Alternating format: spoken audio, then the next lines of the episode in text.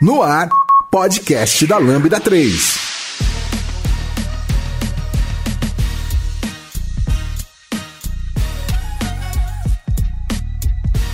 Olá pessoal, eu sou Giovanni Bassi e hoje vamos falar sobre os diversos impactos de tecnologias obsoletas para os negócios. Um nome bonito de um post do Elemar Júnior no blog da Eximia, que é a empresa dele, e a gente vai discutir um pouquinho sobre, sobre isso daí, sobre tudo que está no post, que inclusive vai estar tá linkado no post que acompanha esse episódio do podcast. Aqui comigo estão, está o próprio, né, o Elemar. O Elemar veio para ir para gravar com a gente, mas também o Victor Cavalcante, ou Segurança. Segurança? É para por que segurança? É para garantir a sobrevivência de todas as pessoas aqui até o final do podcast.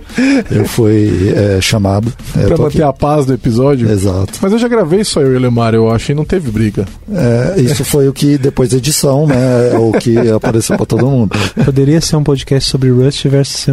Calma, esse vai vir. Tá? Não, não começa a adiantar assunto aí, olha, deixa lá. Deixa eu dar um recado aqui. Né? A gente está em um monte de lugares e então não deixem de comentar esse episódio no post do blog, no Facebook, no SoundCloud também no Twitter. Ou se preferir, mande e-mail pra gente no podcast lambda3.com.br. E a gente também está no Spotify, no Deezer e provavelmente aonde você mais gosta de ouvir podcast. Se você gosta de usar Apple, a gente também está no iTunes e aí você pode dar cinco estrelinhas lá pra gente que ajuda a colocar o podcast em destaque. Tem vários reviews legais ali, então de repente você pode também contribuir com isso.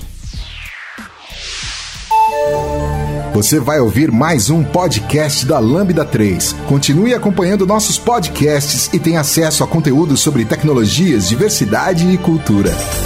A Lambda 3 é uma consultoria de tecnologia que busca desenvolver software e inovar na comunicação, no relacionamento entre as pessoas que trabalham e compartilhar conhecimento sempre. Saiba mais no site lambda3.com.br. Bom, é, eu acho que a gente pode começar discutindo é, por que, que essas tecnologias estão ficando obsoletas mais rápido, né? Então, a gente está vendo agora, nesse momento, uma, uma movimentação onde parece que há um pouquíssimos anos as coisas estão saindo de moda ou estão ficando sem suporte. Por que, que isso está acontecendo? Cara, eu acho que o Gordon Moore lá, lendário presidente da Intel, cravou, quando ele falou que a capacidade dos processadores duplicaria a cada 18 meses, e isso de certa forma se demonstrou verdadeiro, ele mais ou menos ditou o ritmo de crescimento que não é um crescimento linear, é um crescimento exponencial, né?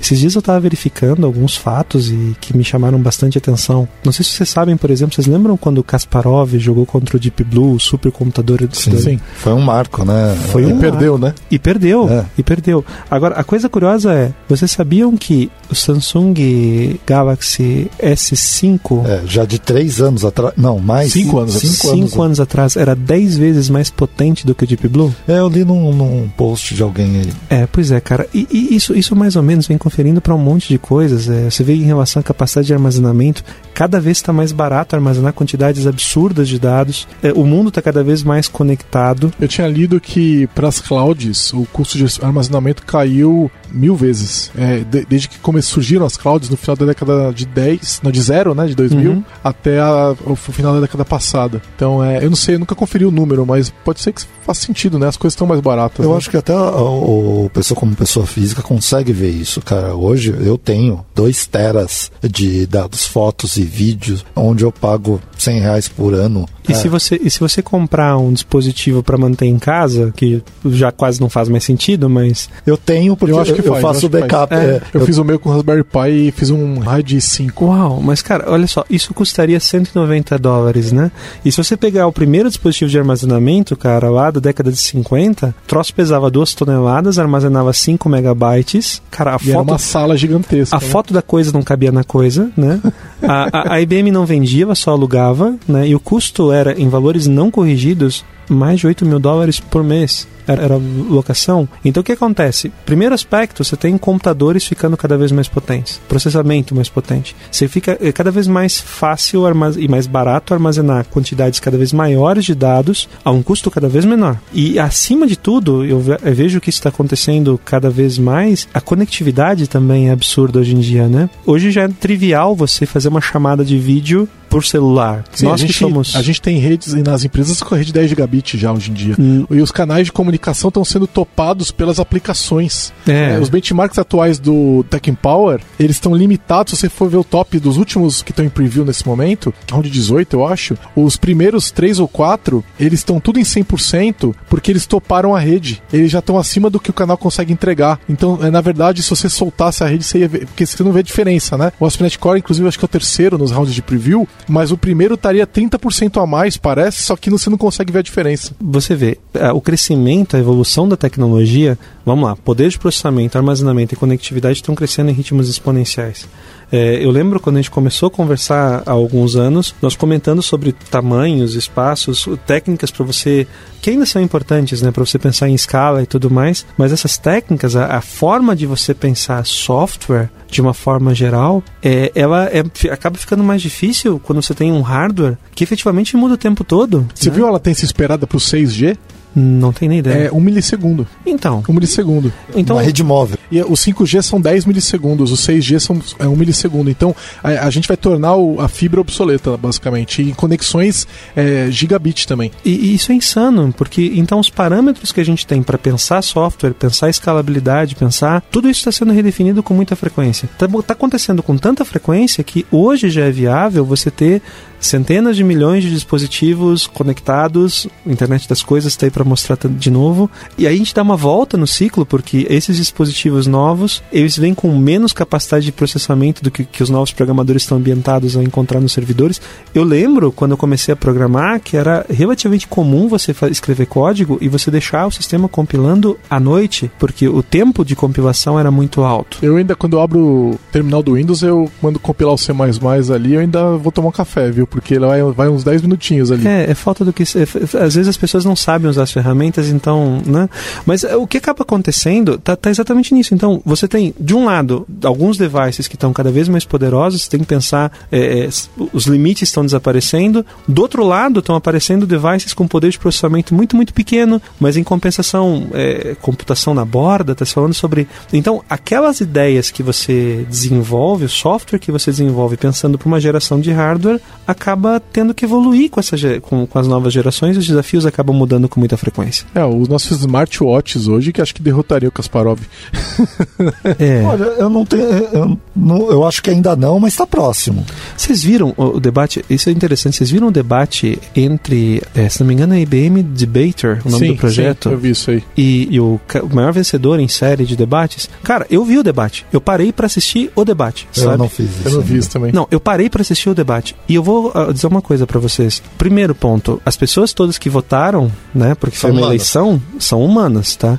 Porque eu olhando honestamente, pelos meus critérios, seria difícil apontar. E outra, né? Ele pode ter perdido o debate contra aquele, contra aquele device. Mas se você for comparar aquele ser humano, né? Mas se você for comparar com o outro, então você começa a imaginar se- nesse seguinte, né? Como que você vai pensar interfaces, né? A gente falava muito sobre interfaces. Como você vai pensar interação entre sistemas e. e, Você e está sendo e- desafiado é, toda hora a fazer coisas diferentes que atendem problemas que você nem sabia que existiam. É, aí as coisas estão andando mais rápido, é fato, né? Mesmo com a lei de Moore não sendo mais verdade, né? Não com relação à capacidade, à velocidade dos processadores, né? Ah, mas você É, sabe a gente que tem a outras Google coisas superou, acontecendo. a Google superou a supremacia quântica no final do ano passado, Sim, né? sim, mas Resgatou, resgatou Moore. É, e, e vamos lá, né? E, e aí, para outro, é, outro é, e é outro tipo de aplicação também, né? sim, não sim, é sim, uma sim. aplicação que é feita com computador tradicional. Agora, uma coisa curiosa é o fato de que as tecnologias estão durando menos. Ainda que o Windows ainda tenha 10 anos mais ou menos de, de suporte, o .NET não tem mais, né? O .NET, até a- as versões anteriores, eles valiam enquanto o Windows valesse. Isso quer dizer que a última É. versão do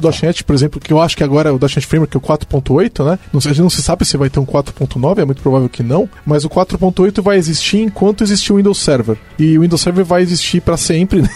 vai ter o Windows Server e as baratas, né? E, e, e vai ter .NET 4.8 ali, né? O .NET Core não tem isso. O .NET Core tem 3 anos de suporte. E isso não surgiu com o .NET, surgiu com o Node, né? Surgiu com o Ruby, surgiu lá atrás com outras tecnologias que vieram mudando o cenário. Então, as plataformas não valem por mais de 3 anos. É que o que ferra é a questão da retrocompatibilidade, né? Que não, é, que não é garantida entre versões. E, e esse é um ponto E importante. no né? .NET, no .NET Java sempre é garantida, né? Nós estava nós tava comparando outro dia, nós estava falando outro dia sobre. Ok, vamos falar sobre C, só como exemplo, né? Cara, a gente está falando uma linguagem, ok, é uma linguagem com 41 anos. Já é uma senhora. Mais nova que eu, olha só. Passou por diversos. É que você é velho, né?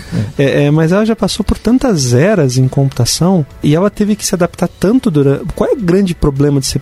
Cara, ela continua compilando o código de 1980. O entende? legado dela. O legado dela é gigantesco. Né? outra linguagem. Agora- se são todos compiladores, né? Não, eventualmente. Porque o. o- a, a o- especificação pede, mas. É, sim, mas o, o- já tem alguns compiladores de C++ que eu acho que já não estão mais respeitando algumas coisas mais antigas, não tem? Eu não, eu não sei diz- dizer isso É. com precisão, porque. Ou tal- acabo- talvez, talvez não, tá? Eu- eu- mas eu sei que o computador do.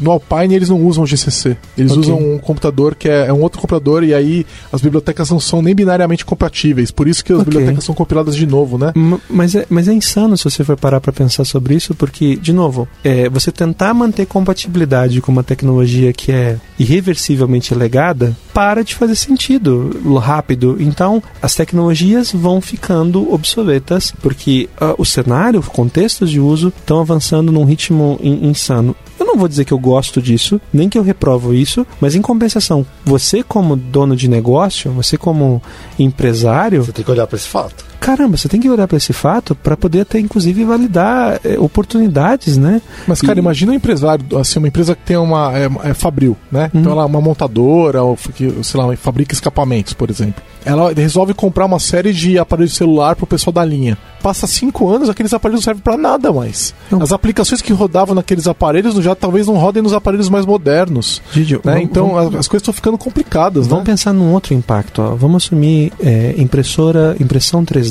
Quando a impressão 3D, a impressão 3D nós já acompanhamos há muito tempo, ela passou já por uma fase de super empolgação, depois passou por descrença e hoje ela é uma realidade, certo? Sim. Ainda não está democrático, mas imagina um momento em que você, por exemplo, precisar de uma peça de reposição para o seu carro, que eu não sei se você vai continuar andando de carro por muito tempo, mas enfim, você tem uma peça de reposição para o seu carro, você chega eh, na concessionária e não tem. Hoje você tem todo o custo de logística, de transporte, de armazenagem, de uma peça que vai ser imobilizada lá por um tempo indeterminado. Pensa num mundo com impressão 3D, em que impressão 3D é verdade. Cara, acabou logística, ou pelo menos redefiniu logística, sabe? Então, é, esse cenário de mudança frequente, de obsolescência, ele é um cenário que precisa ser visto e que impacta, evidentemente, o negócio. Eu tive numa empresa que tava com problema porque um dos sistemas deles era tava ficando obsoleto, não tinha mais quem man- mantivesse o sistema. É, e foi isso que fez com que a Microsoft lançasse aquela distribuição de Linux específica para rodar no- na, na ponta, né, na, na, na borda, né? E porque eles dão suporte no firmware. Porque qual é o problema maior? Você compra uma peça qualquer, um, um chipzinho que vem com um Linuxinho lá qualquer, e o fabricante dá passa alguns anos, ele não dá mais suporte naquele software. E aí aquilo lá acaba sendo invadido. Então, hoje tem redes de máquinas zumbis, câmeras Roteadores, de roteador, câmeras, câmeras, etc, de negócio de de babá. É, de babá eletrônica. Isso, que foram todos invadidos porque os fabricantes não dão mais suporte. Aí a Microsoft falou: não, eu vou resolver isso aí. Inventou uma solução aonde eles dão garantia por sei lá quantos anos naquele firmware, porque isso é um dos maiores problemas que você tem dentro das fábricas. Porque a- a- elas constroem equipamentos para otimizar o processo fabril, só que aqueles equipamentos eles perdem sentido depois de alguns anos. A plataforma de software é sólida, mas a plataforma de hardware não é sólida. E aí a gente está vendo isso ficando também obsoleto, né? Então está se buscando é, ainda, né? O business precisa de longo prazo. Não dá para ficar operando com tecnologia que expira a cada três anos. E sinceramente, esse é o futuro, né? Esse é o futuro de .NET, esse é o futuro do Node, esse é o futuro do Java, esse é o futuro, né? Suporte de curto prazo. A diferença de .NET é que você vai perder o suporte, né? Mas as versões mais novas continuam compilando as versões mais antigas, pelo menos o compilador. Mas os frameworks não é verdade.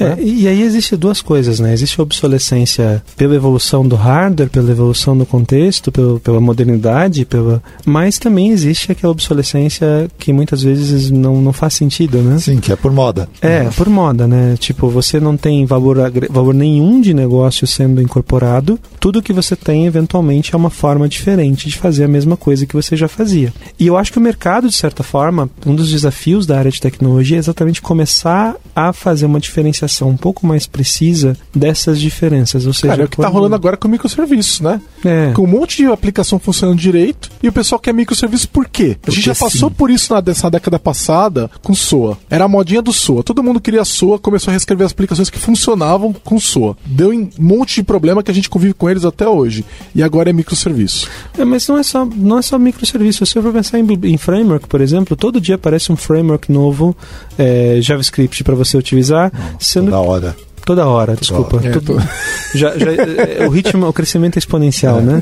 Daqui a pouco é todo minuto. Mas enfim. Cara, eu, eu tava vendo ontem, os caras do Yarn lançaram uma- o Yarn 2, que não, não roda com nada que você tenha feito até hoje. Eu tentei criar uma aplicação com Angular, o build não funciona. É, esse- Cara, essas, é- essas são as suas limitações como full stack. Com certeza Não, não, não, não é. Tá, é. O pessoal do Yarn Tá admitiu. documentado, é. Eles estão reescrevendo como dependências Node funcionam. É uma ideia super ambiciosa. né? Só que isso quebra os projetos de front-end. Né? O Webpack vai sair uma versão nova do Webpack que vai resolver isso Mas- e tal. Só que ainda não saiu, então os projetos não funcionam. Mas sabe o que eles vão falar?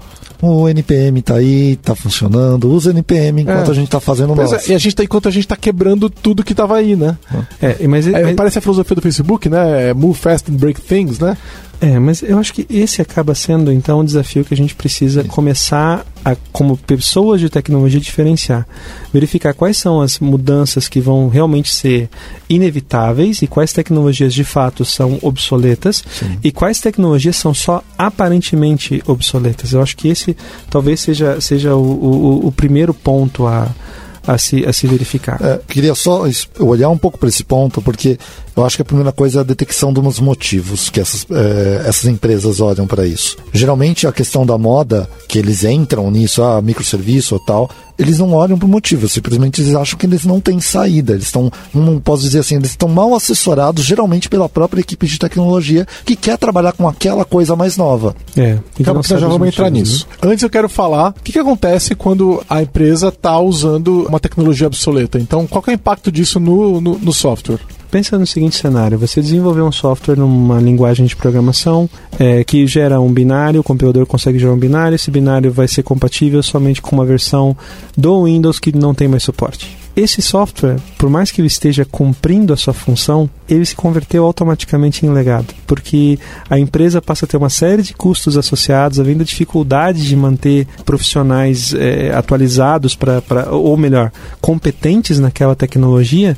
Esse software acaba gerando custo incremental que vai aumentando, aumentando, aumentando e tá transformando em inviável. Você falou que ele é legado. O Um- que, um- que é legado? Eu entendo, a minha definição de legado particular, quer dizer, da Exime, que a gente vem usando já há algum tempo, é, ela diz o seguinte: o software é legado quando a capacidade do time de pagar dívidas técnicas é menor do que a necessidade de contrair dívidas novas. É Essa um software que está endividado. é, é um software que está endividado e que E só que, a, vai- cresce, tá- que a dívida está crescendo. e que ela só vai crescer. Não existe, não existe como, co- não existem condições ou é muito difícil de você reverter o E processo. toda vez que você lida com ele, você vai pagar caro. Você vai pagar caro, sabe? Então é, É, legal. A minha, a minha- a definição, uma das definições que eu tenho para legado é que software sem testes é legado imediatamente. E ela encaixa na tua aí. É, eu, eu entendo que sim. É, Essa definição, aliás, fazendo justiça, não é minha, tá? Essa, defini- essa proposição que eu apresentei é do Fernando, que trabalha conosco no Exime, ele trouxe pra mesa, né, essa percepção, cara. Quando o teu time fatalmente fica paga- gastando mais tempo, ou melhor,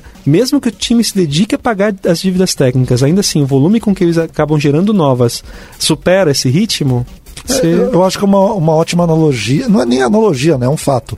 Eu gosto do Giro também, é que a gente usa é, aqui na Lambda, mas eles a- eu acho que as duas vão estão indo na mesma direção. Uhum. A gente usa os testes para garantir que não doa quando eu vou mexer e não crie mais, mais dívida. Não garante se você simplesmente não faz testes e simplesmente vai fazendo coisas novas, mas ele está ali para mostrar o jeito de você não contrair mais dívidas. Mas interessante, então, se o software está, por exemplo, dependendo de uma plataforma desatualizada, obsoleta, ele provavelmente vai custar mais caro, ele mesmo que ele esteja bem desenhado. A questão é, você teria que avaliar, né? Então vamos lá, eu fiz uma aplicação que funciona no Windows, sei lá qual. Você fez 10 uma aplicação atrás. em VB6 É, que, compila. funcionava. Não, o VB6 ainda funciona, só que ela não tem mais suporte. Isso. né? Só que ele está funcionando e eu raramente mexo naquilo, eu preciso reescrever? Não necessariamente, né? É, a questão é se você raramente mexe naquilo. A questão toda é que existe as leis de Lehman. Bota né? no container e toca Não, pra frente. Existe, existe, existe as leis de Lehman, né? Que falam que para um software se manter relevante, fatalmente ele vai receber novas funcionalidades.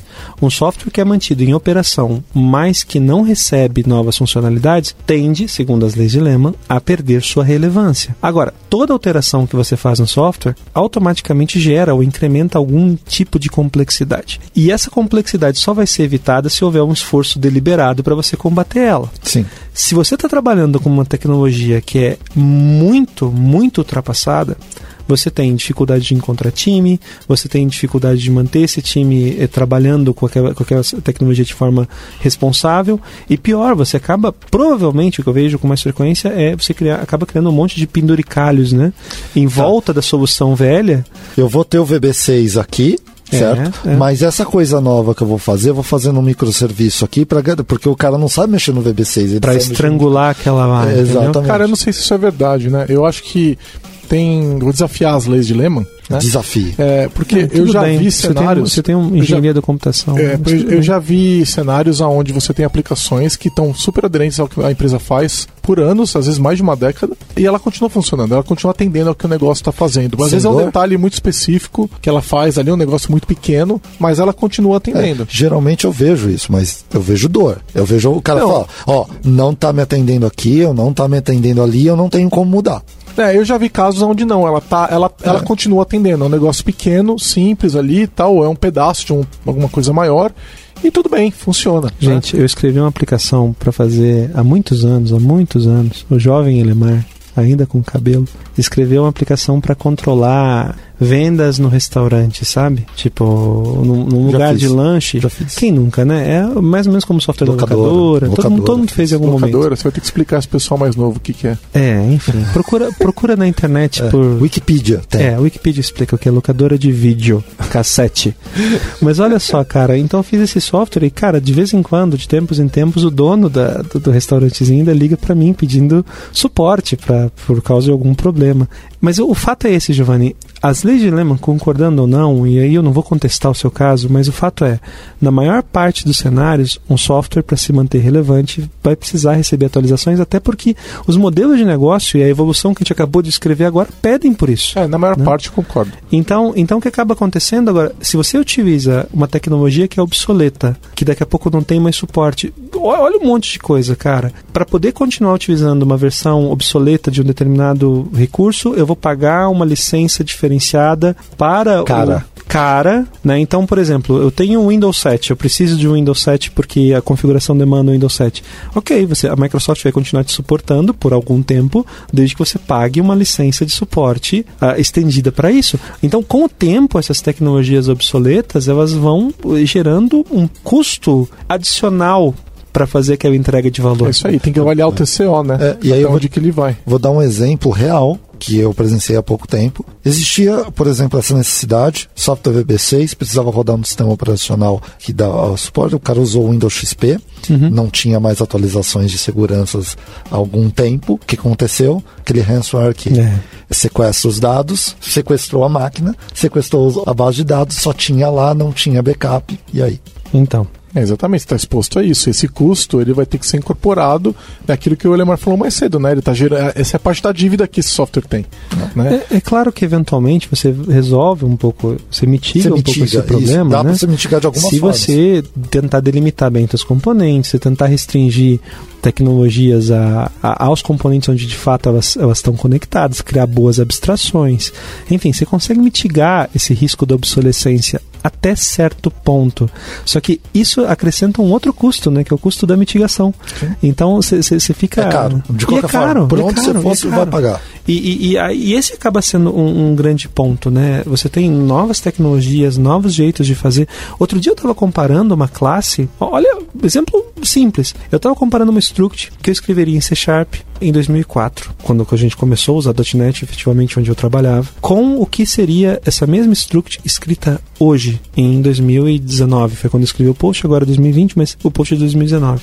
Velho, é, é- impressionante, sabe? A, o quanto. A, a, quanto mudou, né? É, e, e repara que eu estou falando efetivamente da mesma linguagem de programação. O, um jeito de escrever código que ainda é compatível se converteu num jeito obsoleto entende? Que acaba contribuindo para esse legado, por quê? Porque o programador que vai pegar esse código hoje, e esse código ainda está em produção, mas que vai pegar aquele código do jeito que eu escrevia em 2004, vai olhar aquele código e pensar, cara, né? Uma coisa que a gente tem que considerar, né? Uma, uma aplicação bem escrita, então é, bem delimitada, com restrições, com o caminho correto ali dela, ela vai apodrecendo, né? Porque uhum. o ambiente em volta dela vai mudando, né? E aí esse é o problema da, da, da dependência nas tecnologias mais antigas, né? Então a gente tem cliente que está usando ainda .NET Framework 4.5 que não tem mais suporte e aí eles não conseguem migrar nenhuma aplicação porque se migrar o servidor, ele migra o servidor inteiro. Não dá para rodar .NET Framework side by side. Uhum. Se ele atualizar o servidor para o 4.8, por exemplo, ele atualiza atualiza todas as aplicações de uma vez, certo? E aí eu falei, pô, então mete num container, né? E vai atualizando uma por uma. E aí é, é, é isso que a Microsoft tem chamado de modernização. A Microsoft e o Docker, né? De Sim. modernização de legado, né? Sim. Porque é verdade. Você pode pegar aquelas 50 aplicações estão naquele servidorzinho, a maioria é usada muito pouquinho, né? Então você vai lá e vai enfia cada uma num containerzinho. A demanda de memória não aumenta muito, né? Vai ter um aumento, porque container Windows tem uma, um overhead maior, né? E vai, beleza, separou tudo? Separou. Agora vai pegar uma por uma e vai atualizando devagar, porque é a coisa que eles não podem fazer hoje. É, mas, mas você vê como é, você vê o custo disso. Só que você percebe, né? Você agrega um custo para fazer essa mudança sem necessariamente agregar valor nenhum novo para o negócio. Sem agregar é. valor nenhum. É, exatamente, porque é aquele negócio, existe um Mitigação custo, de risco. existe um custo para impedir que a tecnologia fique obsoleta. Então assim, é, se eu não estou cuidando daquilo o tempo todo, uhum. aquilo vai perder suporte, vai Perecer, ficar obsoleto. Né? Então exige, não adianta só acrescentar feature. Se você criar uma aplicação muito boa hoje e ela está rodando .NET Core 3, 3.1, que é o que a gente tem agora. Até porque o 3 está perdendo suporte. Já perdeu, né? É. Já é. perdeu. 3 já, já, não, vai perder acho que em março. Em Mas março. enfim, daqui a, a 3 anos, o 3.1 perde suporte. Você pode estar tá enchendo de features ali dentro tal. Se você não se atualizar, você não pode mais abrir um chamado é, na Microsoft para receber ajuda. Você tem que estar tá investindo no software. Não é só investindo na parte de negócio negócios. Você tem que é. investir na infraestrutura da, e, da aplicação. E, e, esse é o ponto, né? Porque é uma atualização quase das leis de Lehman, né? Porque Lehman fala que se você não fizer, quando você vai fazendo coisas novas, você automaticamente aumenta a complexidade do software. Se você não combater essa complexidade de forma consciente, essa complexidade só tende a aumentar. Só que aí a, a definição é outra, né? A, o, a, dependência do ambiente, pelo ambiente está mudando, se você não atualizar, o, o teu software está sendo modificado mesmo que você não esteja adicionando novas features. Sim. Porque o ambiente onde esse software está rodando está mudando. E esse é um custo que necessariamente não agrega é, valor direto ao negócio. Não, e... e você sai do .NET Core 3, aí esse ano saiu o 5, 2020 saiu o 5 uhum. eles vão pular o 4, para não ter confusão com o .NET Framework é, 4. E não vai ter nenhuma confusão. Não. não. Quase nada. Aí eles vão pro 6, ano que vem tem o 6. Muito, 6... muito bem, Microsoft. Como eles são bons com é, nome de produto, não, né? beleza, foca. Aí no 6 vai, o 6 vai ser LTS. Então beleza, vamos dizer que a empresa esteja focada nas versões LTS. TS. Pular do 3 pro 6 é um risco, porque vai ter quebra do 3 pro 5 e depois vai ter quebra do 5 pro 6 certo? Então as quebras são incrementais ali, né? Então elas são, são maiores do 3 por 6.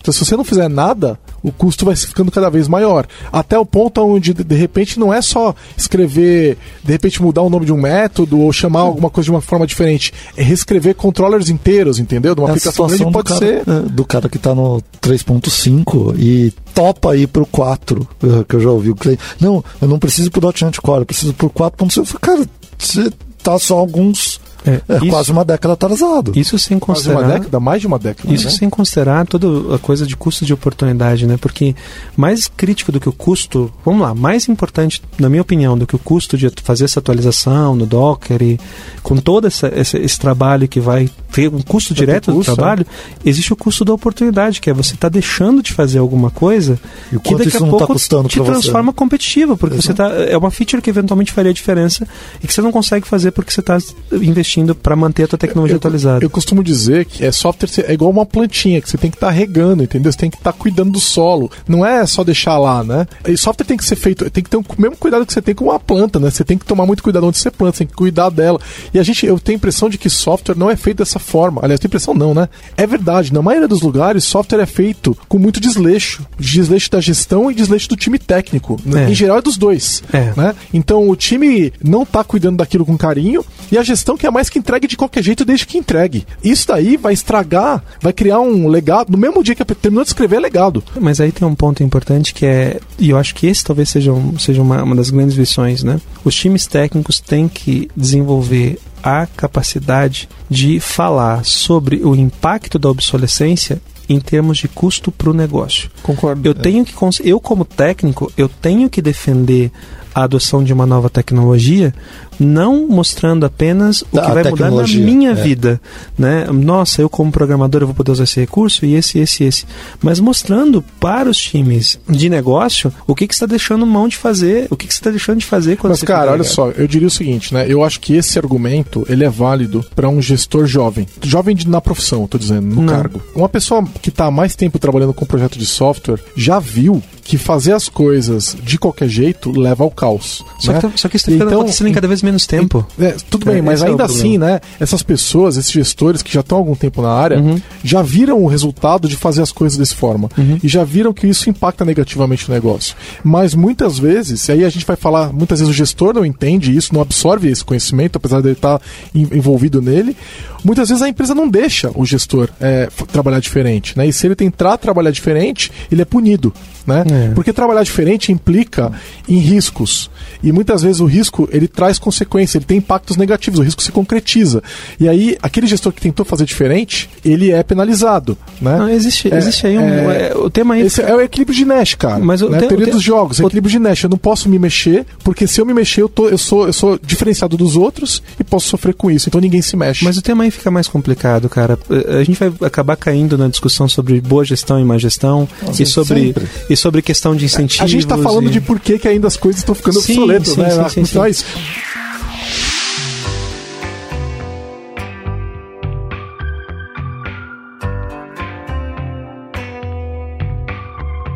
Ouça o podcast da Lambda 3 no seu aplicativo preferido. Falar no outro assunto. Eu queria saber o que acontece pro time. O que acontece com um time quando ele tá trabalhando com tecnologia velha? Vou, vou usar o termo agora um pouco pior, não falou absurdo. É tecnologia velha. Você bota uma pessoa para trabalhar com o projeto GB6, ou .NET Framework 3.5, ou Node 0.10, que a gente tem um, grandes empresas, não vou nem falar de que área que é, mas tem grandes empresas aqui em São Paulo utilizando o Node 0.10 ainda. Cara, que tá... saudade do tempo que tudo fala sobre uma grande instituição é, financeira. É, exatamente. Eu não vou falar de que área que é, mas que tá, tá, tava no 08, acho que talvez tenha coisa no 08 também, e não consegue evoluir. É. Porque tá presa naquele legado. Aí você pega um, uma pessoa de dev para jogar trabalhar com Node 010, entendeu? É o .NET Framework 3.5. Eu vou te responder isso é, levando pro passado, que acontecia isso há 15 anos atrás. Nada. Há 15 anos atrás, o cara pegava, engolia e continuava trabalhando. Acho que depende. Em 2020. Não, a maioria era emprego, eu precisava. Sim. Hoje, o cara sai e vai pro próximo que paga, é, vai paga, pagar paga mais, a mesma coisa, paga a mesma coisa ou pagar mais que vai ter a tecnologia que ele quer. Eu Hoje, acho que quem, quem tá com tecnologia obsoleta paga mais, é, tem que tá. pagar mais, porque Ó, senão não consegue assim, reter o time. Essa é a realidade que eu tô falando de São Paulo. Tá, sim, sim, não... é, a gente tá na bolha aqui de é. São Paulo, né? Nossa é, pequena bolha. Nossa pequena bolha de pequena São Paulo. Bolha. Gosto, o, gosto. O... Quem não entendeu, vai ver o Elomar conversando no Twitter, que são sempre discussões acaloradas, a gente... É, Super saudáveis. A gente, a gente se gosta muito e aí essa, essa intimidade ela acaba transparecendo no Twitter. Pequena bolha. Uma pequena bolha quentinha. É. Mas é, é, exatamente. Aí, pequena assim, bolha de 30 anos de... É. Quantos anos de ser mais... Mais de 20. Mais, mais de 20. 20. É um menino, é um menino. Trabalhar com uma tecnologia pior, uma tecnologia mais antiga, ela acaba. Ele ela aceita acaba, por dinheiro. Ele aceita por dinheiro. Então, ele, o custo de trabalhar com uma tecnologia obsoleta, é, o custo de pagar os programadores e programadoras é maior, certo? Isso se essas pessoas se sujeitarem a isso. Porque às vezes é um momento de vida e a pessoa precisa de um pouquinho mais de dinheiro mesmo, né? Tudo bem. Mas e quando passar esse momento? Ela vai continuar lá? É, ou ela vai trabalhar em outro lugar? Pensando em gestão de carreira, né? Eventualmente o fato é, profissionais de tecnologia geralmente gostam de trabalhar com tecnologias mais novas. Nós todos gostamos de geralmente. trabalhar. A gente não é muito representativo da média, eu acho. É, não, mas, mas assim, tirando a gente que tá sempre. Nós somos early, early adopters, mas tirando esse grupo dos early, early adopters, você não você quer trabalhar com uma tecnologia no mínimo atualizada, né? Que estão Nem- falando no blog do Elemar, eu vou lá, vou ver as coisas novas no blog do Elemar, do, do Gijo, eu quero mexer com isso. É, esse é um ponto importante, né? Porque o que, que acaba acontecendo? Mesmo que você. Vamos assumir um melhor dos mundos, tá? É, eu consigo manter um time motivado. Porque eu estou despejando grana e propósito, né? Porque hoje você precisa de propósito para tudo. É, mas só grana não resolve mais. Não, mas- não, mas você precisa de propósito para tudo, inclusive para ir no banheiro, né? Então você vai no banheiro, faz o que tem que fazer e você se limpa por um propósito. Mas o que acaba acontecendo é o seguinte: você despeja a grana, despeja um propósito e você mantém um time. Ainda assim, mantendo uma tecnologia obsoleta, invariavelmente com o tempo você vai ter um time também obsoleto. Sim. É aquele time que eventualmente, e esse é, talvez seja o grande prejuízo para a empresa, que é o time deixa de perceber oportunidades na tecnologia nova que podem mudar o negócio, reconfigurar o negócio. Então, todas aquelas coisas que a gente estava falando antes, né? Por exemplo, pensa sobre nuvem. Primeira discussão sobre nuvem era custo. Sim. É, é o que o mercado discutia, né? Ah, usar a nuvem sai mais barato. Isso nem sempre é verdade, mas de uma forma geral você está trocando capex por opex, então de uma forma geral você faz uma manipulação É, e sai mais barato. E você está trocando para uma economia de escala, né? Ok. E em geral essa economia de escala vai trazer E custos menores. Aí existe um segundo ponto, que é provavelmente, cara, com a nuvem eu tenho condição de fazer uma arquitetura de uma aplicação que seja elástica. Eu não vou usar escalável, vou usar elástica para que você consiga eventualmente acompanhar o ritmo de necessidade do negócio com a tua aplicação. Esse é o segundo benefício. Acho que o mercado ainda não está absorvendo ele 100%, mas estamos a caminho. O terceiro benefício, e esse, esse definitivamente poucas pessoas ainda estão percebendo, e de novo, essa nossa sala é uma bolha quentinha, é pequena e tudo mais, mas a nuvem te dá a por- oportunidade de você utilizar recursos de computação que só estão disponíveis na nuvem. Né, é, que o vendor está fornecendo para você com serviço cognitivo, serviço de Tenta IoT, na um monte de casa. coisa que se você tentar fazer na sua casa, agora pega aquele cara que nunca teve nenhuma experiência com nuvem, ele ainda está naquela fase em que a discussão sobre nuvem é redução do custo ou elasticidade ou escalabilidade, porque o Diacho ainda não fala elasticidade. E não vai demorar muito tempo. Qual é a penalidade disso? Eventualmente a empresa concorrente que tem um time que não está obsoleto, acaba tendo um feedback do time de tecnologia de que algumas coisas que não eram possíveis outro dia agora são. Então, manter uma tecnologia obsoleta quase sempre implica em manter um time obsoleto. É, e normalmente, né? Você vai ver esses times também defendendo o próprio emprego, o que é normal em qualquer lugar, Uhum. em qualquer profissão, né? Mesmo que a gente tenha muito emprego na área de tecnologia aqui em São Paulo, a gente vai ver as pessoas defendendo o próprio emprego. Ele as pessoas escolher. não querem. É, ele não quer ser ela não quer, ela não quer ser demitida, né? Então, se a pessoa não desenvolveu competências, habilidades para trabalhar com nuvem, quando você chegar e falar de nuvem, dependendo do perfil da pessoa, ela pode se assustar, ela pode trazer resistência para isso. Isso quer dizer que quanto mais você fica obsoleto, mais você vai ficar obsoleto, porque você vai criar uma, uma resistência nesse É um, time. é um né? padrão de reforço, né? Exatamente, é um E- padrão de reforço. E, e o que acaba acontecendo, de tempos em tempos, o negócio se obriga a atualizar. Quantas vezes a gente já não viu isso, né? Big Poxa, Bang Update. Eu preciso atualizar o meu legado. Então, o que, que eu vou fazer? Eu vou trazer aqui um time de tecnologia atualizado que vai trabalhar do lado, num side project, enquanto o time antigo, obsoleto, continua mantendo a tecnologia obsoleta. O que, que acaba acontecendo quando você faz isso? O time novo não tem o expertise de negócio Esque- vai e não co- consegue cometer entregar. os mesmos erros que já aconteceram no passado. E não Só só, que- isso, só o que legado não- continua andando. E- exato. Então o que acontece? Na prática, o que acaba acontecendo é que nesse cenário, esse time novo acaba se convertendo ou num enorme desperdício ou num enorme bolsão de recursos, né? Toda vez que acontece alguma coisa, você vai lá e resgata. Cara, quantas vezes você já não for em cliente que a situação era a seguinte: olha, não, a gente vai fazer uma atualização aqui, vamos pegar a aplicação tal e vamos fazer uma nova versão com todas as novidades tecnológicas que agora o mercado está falando. Nós vamos usar microserviços, Kubernetes e bancos de documentos. Já que tá quê. fazendo, né? Já tô fazendo. Ah, tá legal. Então, como é que é? Aí você pergunta, como é que tá a aplicação? Então, ó, essa aqui é a versão 3 da aplicação. Ela é uma. A gente tinha a versão 1. Aí ela ficou ruim, a gente começou a reescrever a versão 2, a gente conseguiu levar 30% da versão 1 para a versão 2.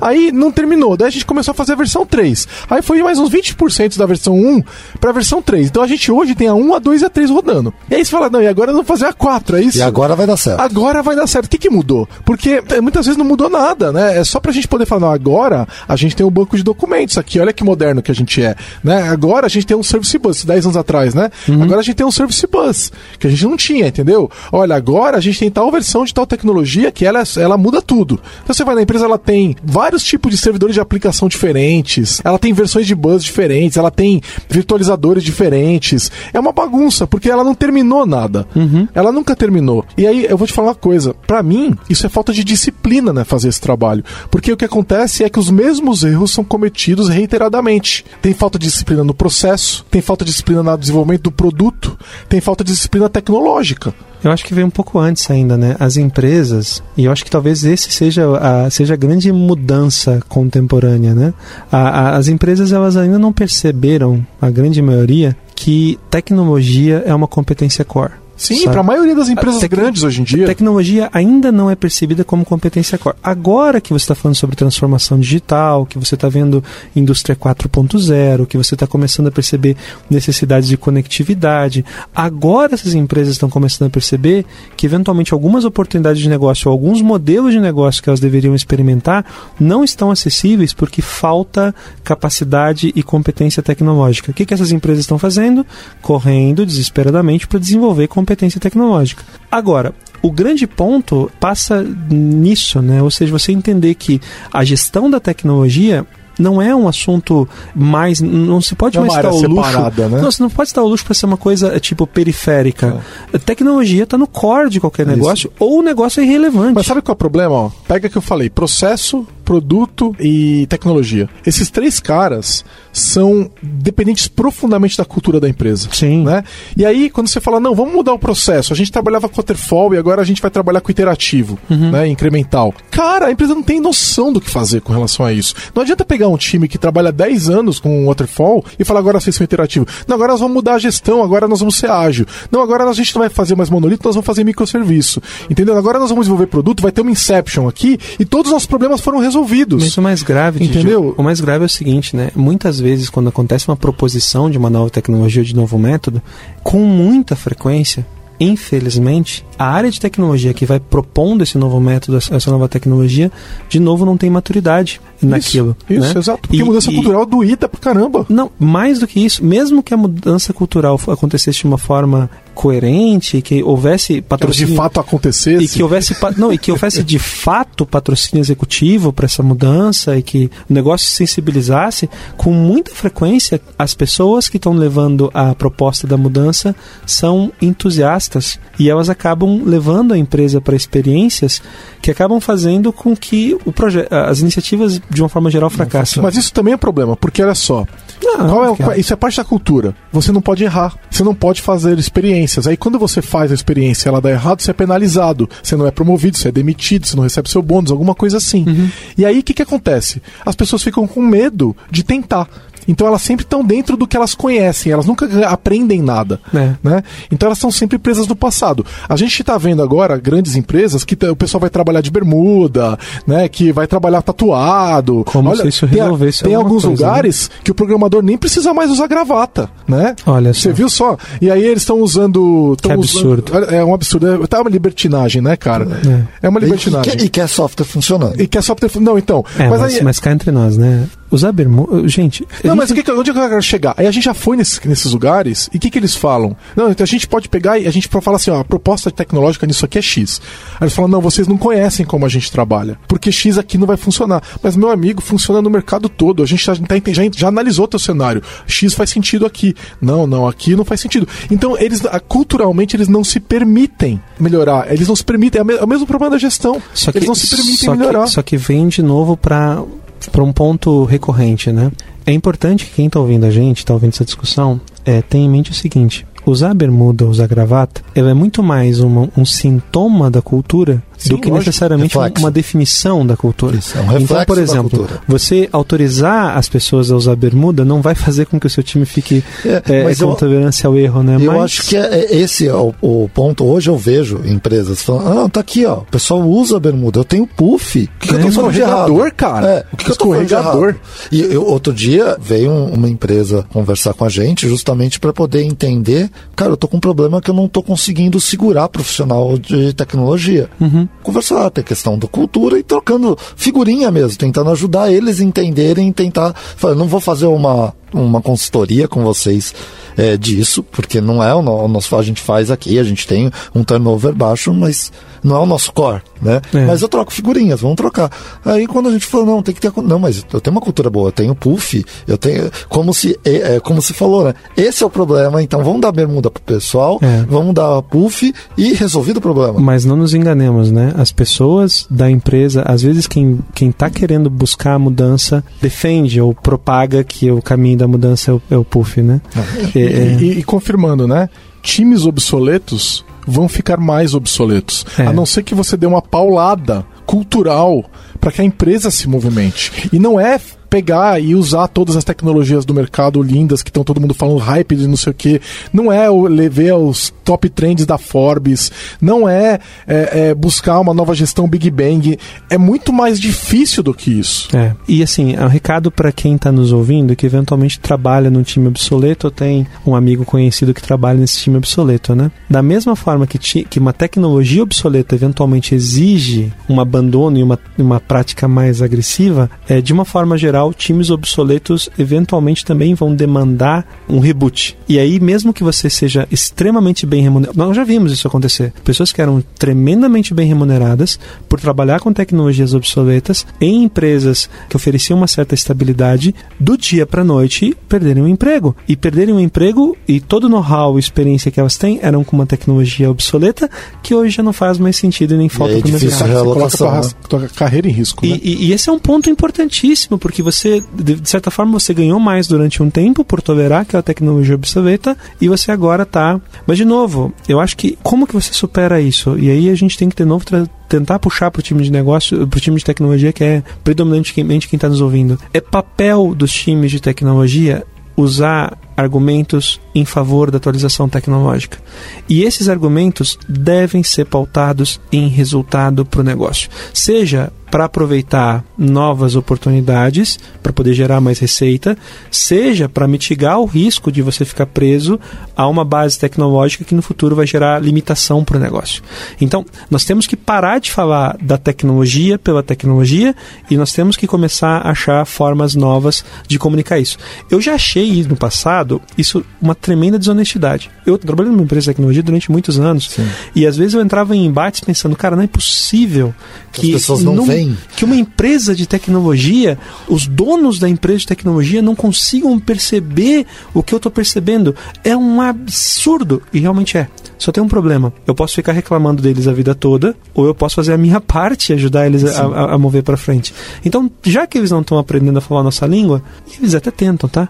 Vamos tentar a gente aprender a falar a Eu, e eu limite, acho que é o né? caminho Tem mais. limite. É, mas eu acho que esse é o caminho mais fácil. Fazer eles falarem tecnologia no âmbito que a gente conheceria, que eles precisariam para tomar a decisão, é muito mais difícil do que a gente abordar negócio. Embora seja uma necessidade, né? Para eles eu também. concordo, né? mas se você for ver qual é o caminho mais fácil, É porque não está É sob nosso controle, não está É, sob e eu queria né? lembrar uma coisa que o Dr. Alistair Coburn fala, que é signatário do Manifesto Ágil e teve aqui no Brasil, Projeto Brasil, no ano de 2019. É o cara dos easy cases, tá? É, Ele tá e- falando do cara dos easy cases. Tô, mas assim, a questão é a Bem- seguinte: Alistair Coburn é doutor, não é à toa, ele é um acadêmico, né? Ah, obrigado. É, é, ele é um acadêmico. Você E- respeita os doutores, é, Giovanni? Por que? Você quer Se- alguma coisa sobre isso? nada. Ah, então tá bom. Continua. É, então, o. Eu sabia já, já, já esperava. Mas enfim, é, é, mas as coisas são. Pessoal, são, é, tem muita coisa interna aqui dentro, são muitos anos de convivência. Mas vamos lá, o Colburn fala, perguntado pra ele, perguntaram pra ele ano passado se ele achava, se ele já tinha visto mudança cultural acontecendo numa empresa. Uma mudança aí, uma empresa aí de um modelo X para um modelo Y, um modelo muito hierárquico, tradicional, gestão, comando e controle, pro modelo ágil e de inovador, que permite errar. Ele falou, nunca vi. É, não é à toa que a gente tem visto empresas como a Magazine Luiza criando Luiza Labs, né? E outras empresas fazendo exatamente a mesma coisa. Porque é, a gente sair de um, de um ambiente que está tudo obsoleto e os pensamentos estão obsoletos, a gestão é obsoleta, está tudo obsoleto. A e cultura, pra, né? A é, cultura e é- cultura tá obsoleta para os anos 2020, né? Novos anos 20, né? E aí ir para um ambiente mais moderno é muito difícil. E segundo Coburn, impossível, né? Ele falou nunca viu, né?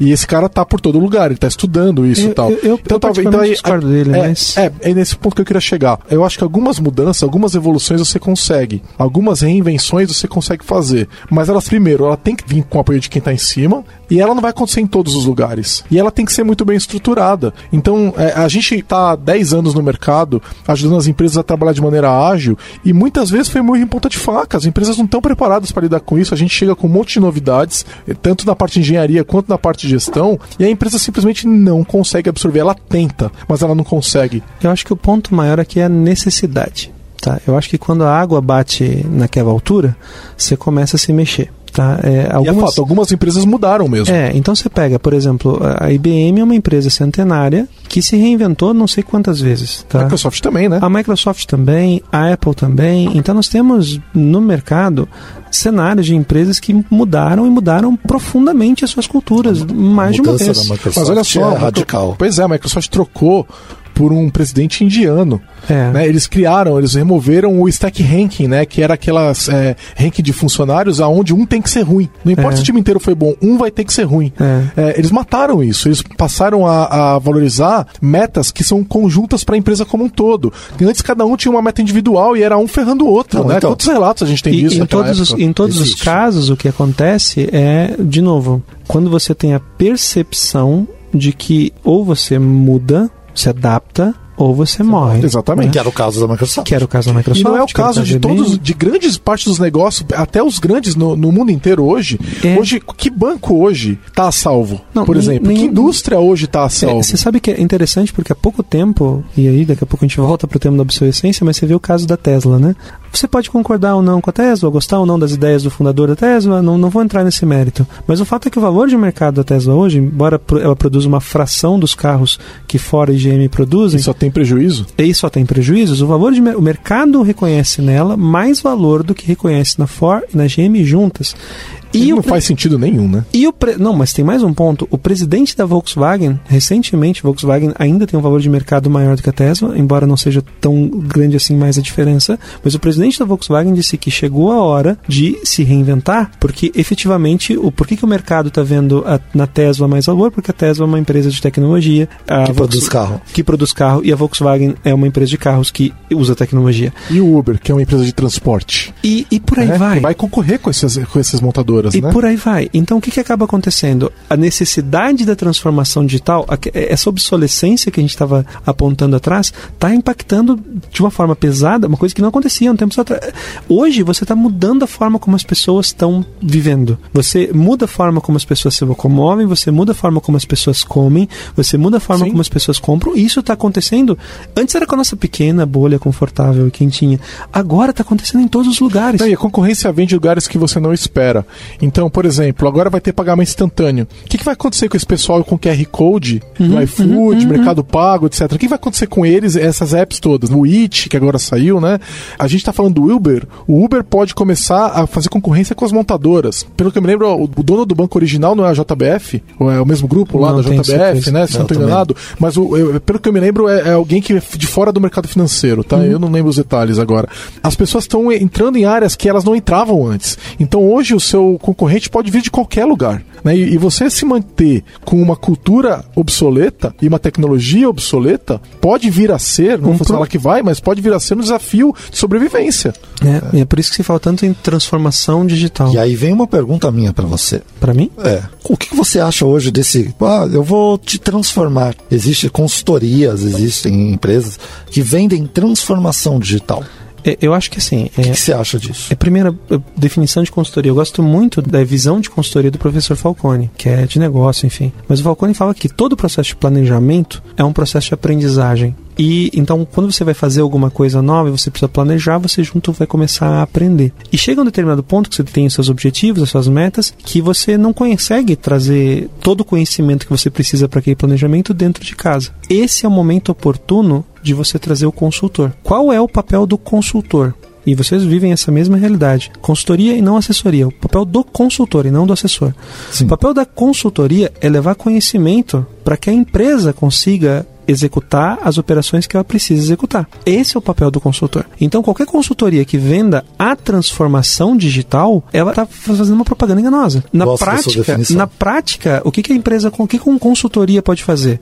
Ela pode levar para dentro das empresas conhecimento, know-how, benchmark, recomendação para instruir o time, para que o time consiga planejar e executar a transformação. Agora, a transformação de fora para dentro, eu, eu não, eu não acredito que ela seja viável. Até porque ela não acontece em pouco tempo, né? Não, Qualquer não. mudança cultural de- demora tempo. A gente, a gente falou do caso da Microsoft aqui, e é óbvio que pra gente parece que ah, foi só a mudança do Steve B pro Satya. Mas a gente sabe que uma empresa com 100 mil funcionários Começou antes, né? Como- não muda com um cara novo É, entrando ela no comando. começou a mudar com o Steve Ballmer. Sim, né? exato, Ele começou exato, exato. tanto que ele colocou o Nadella no lugar dele, né? Então, então a gente olhando a coisa dessa forma, é, eu, eu acho que, que esse, esse é um ponto importante. Da mesma forma, com relação a vou modernizar o teu time, vou, é, é, vou lambda. Por mais que vocês sejam especialistas em metodologias ágeis, você não vai implantar agilidade numa empresa. Instalar agilidade. Você não vai instalar o agilidade. CD-ROM da agilidade. Você não vai instalar agilidade numa empresa. O que você vai conseguir fazer é preencher os gaps de conhecimento que a empresa tem para que ela sozinha consiga aprender e, e em si desenvolver agilidade. E posso é, colocar assim que no começo eu tinha uma visão diferente. No começo, lá, lá atrás, de pô, vamos, a gente vai lá e vai conseguir. Não. É, a gente já há alguns anos já, já tem, acreditam numa coisa. Você quer aprender a fazer dessa forma? Vamos fazer junto. É. É, e aí, hoje, a gente forma time com o cliente. Ah, sim. Então, você vai fazer parte do meu time, Uhum. vai ver como a gente faz e vai levar para dentro da empresa E isso. mais importante, eventualmente a forma como você faz agilidade não vai, Vai ser ser a verdade não, da não. forma como a empresa faz agilidade. Lógico, porque a agilidade não é uma coisa no vácuo. Você depende de como a- quem a empresa é. Não é processo ali que, ó, Não, faz não é, isso, um, faz não é isso. um ali um checklist. Não A- é assim a- que você faz agilidade. Agora, por outro lado, é fato, né? Vamos, vamos, vamos de novo. O mundo está mudando num ritmo tão acelerado e tão forte de que me parece muito irresponsável você negligenciar a necessidade de enxergar tecnologia como competência core. Me parece irresponsável, É, sob o ponto de vista de gestão. Não, ainda mais com essa geração que tá vindo aí, que não compra nada em loja física, que é, que é tudo online. Voltou a comprar, né? Por causa da questão da experiência. Enfim, eu tenho, eu tenho Nada, uns- as lojas são, são Eu- showroom, cara. Não, não, não é mais. Isso já foi superado, tá? Efetivamente vem trabalhando com varejo também, a gente trabalha com alguns ciclos aqui, tá? Então, o movimento de online to offline, offline to online, isso, isso tá voltando à discussão. Mas, de novo, o grande ponto é, mesmo que volte-se a se comprar nas lojas, por exemplo, Você ainda é uma empresa de tecnologia. e você não compra na loja da mesma forma que você comprava na loja, que o seu pai comprava na loja 30 anos atrás. Você não compra mais dessa forma, entende? É, é, você já vai pra loja sabendo qual produto que você Sim, quer comprar. exatamente, essa é outra você mudança. eventualmente compra, no- tipo, aquela história que a gente ainda vê nas empresas de, de- em algumas lojas ainda praticam esse discurso, né? Tipo, poxa, o preço na loja física é mais caro porque nossa a custo gente não pode fazer match é, no preço é, online. E, e aí o que, que acontece? Do outro lado, você uma- vê um mundo de varejo fazendo, cara, você compra no site, você retira na loja. E, então, esse composto vai ficando mais. Porque esse é um ponto importante, né? A, a transformação digital não vem da ideia de você trazer o digital para dentro da organização. Vem da ideia de você enxergar oportunidades de processo e modelos de negócio que não eram viáveis antes, né? E que agora são. né? Se você não estiver preparado, você vai deixar passar. Você Ou seja, o mundo mudou e o seu software não acompanhou, então ele tá obsoleto.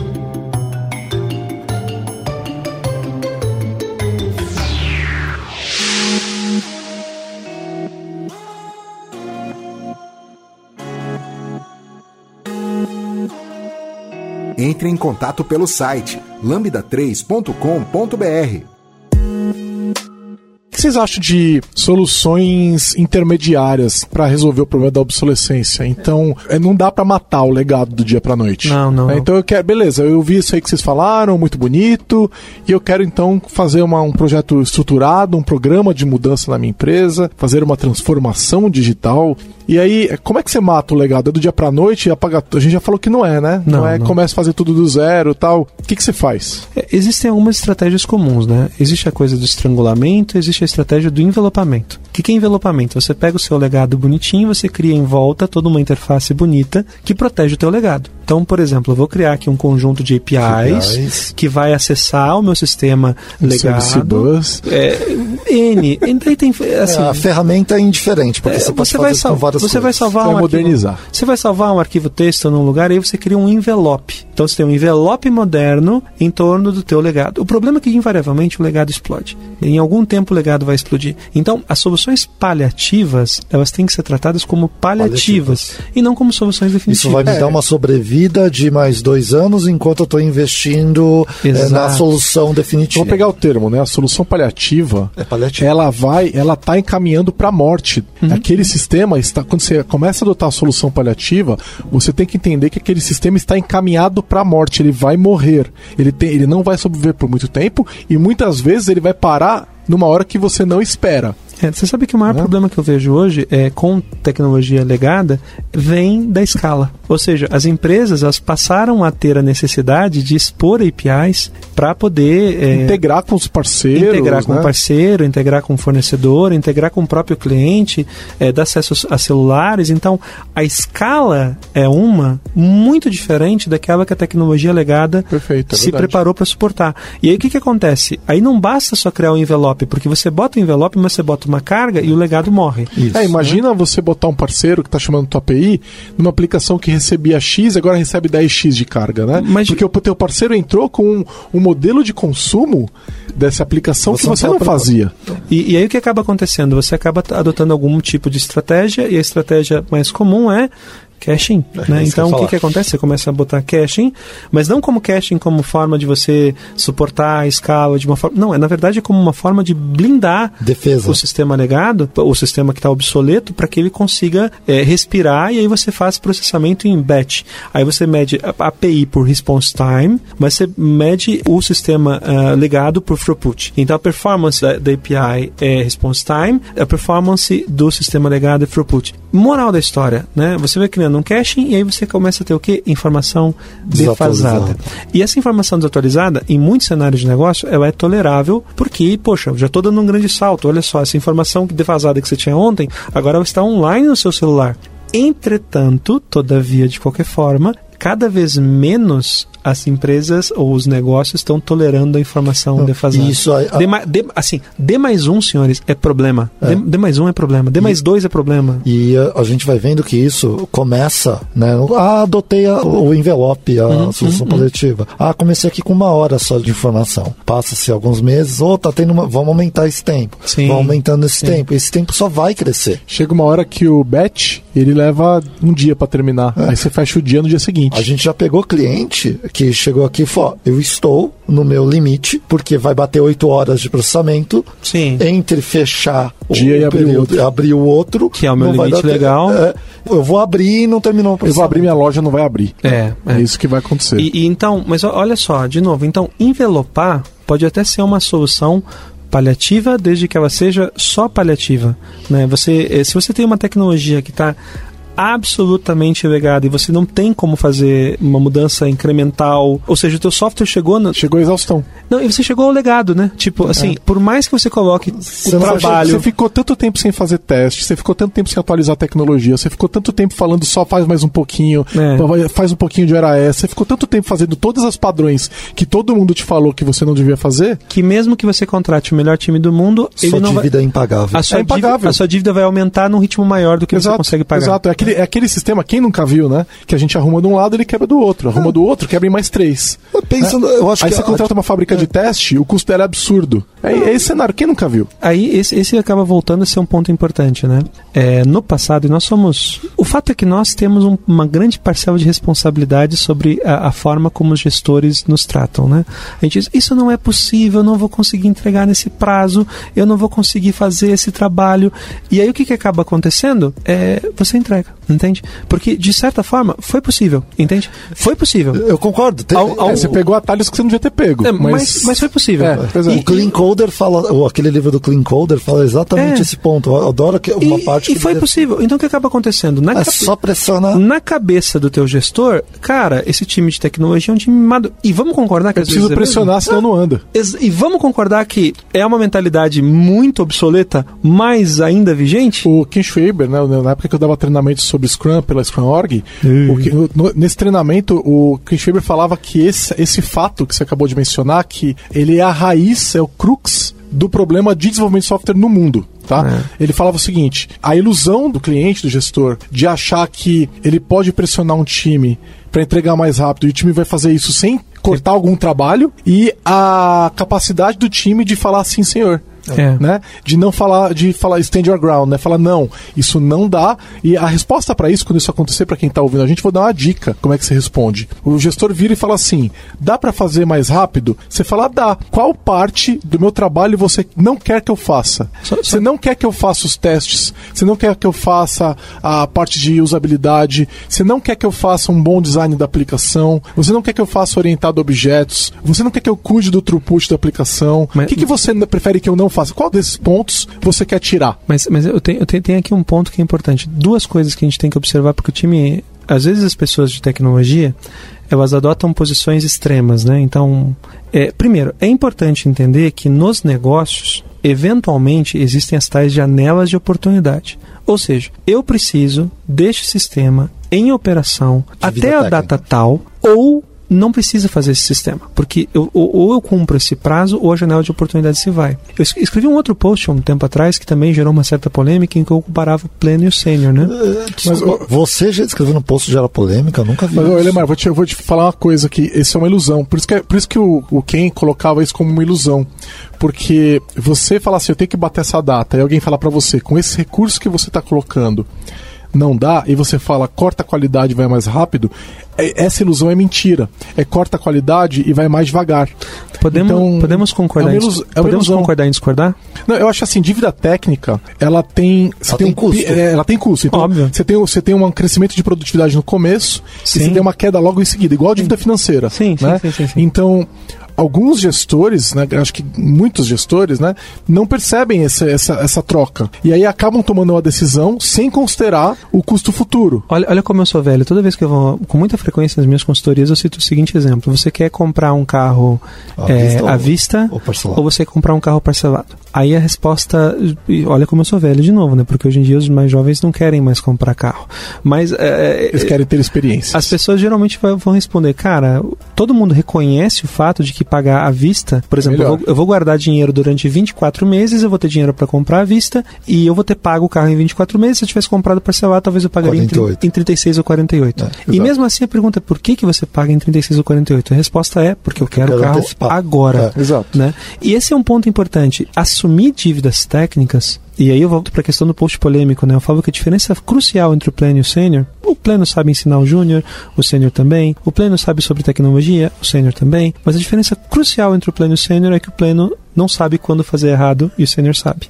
Entende? Então, eu acho que essa coisa de eventualmente você admitir a necessidade de uma dívida técnica é um indicativo de é. senioridade. eu gostaria é, de colocar um, um adendo e, assim, eu eu vou concordar com ele nesse ponto. Para mim, a dívida técnica é uma ferramenta importante num time de desenvolvimento, mas ela não pode ser decidida somente por negócio. Exato, é, é isso. É, a questão é, hoje, a maioria dos desenvolvedores, eu concordo uhum, com uhum. você, que vai depender muito da senioridade, porque se você chegar para um time júnior e falar para ele, entrega nessa data, ele vai entregar naquela data. Fazendo muito errado com uma dívida muito mais alta. Exato, ele não vai saber não pagar. É, Não, mas geralmente ele entrega. Ele vai ter a tela lá. Compila, não roda. É, é- é aquela, é aquela decisão, né? Quem pode ir no banco pegar. Porque é dívida, certo? Dívida tem que ser paga. A dívida tem valor financeiro. Sim. Então, assim, tua equipe de TI, ela pode ir no banco e pegar dinheiro emprestado? Mas- Ela tem alçada pra isso? Hoje, não. Não pode. Mas então, mas você tá deixando pra ela decidir a tomada de uma dívida Não, técnica. Eu concordo com a sua visão, mas aí eu, olhando para o cenário também atual. concordo com a sua, a gente tá falando a mesma coisa. é, olhando,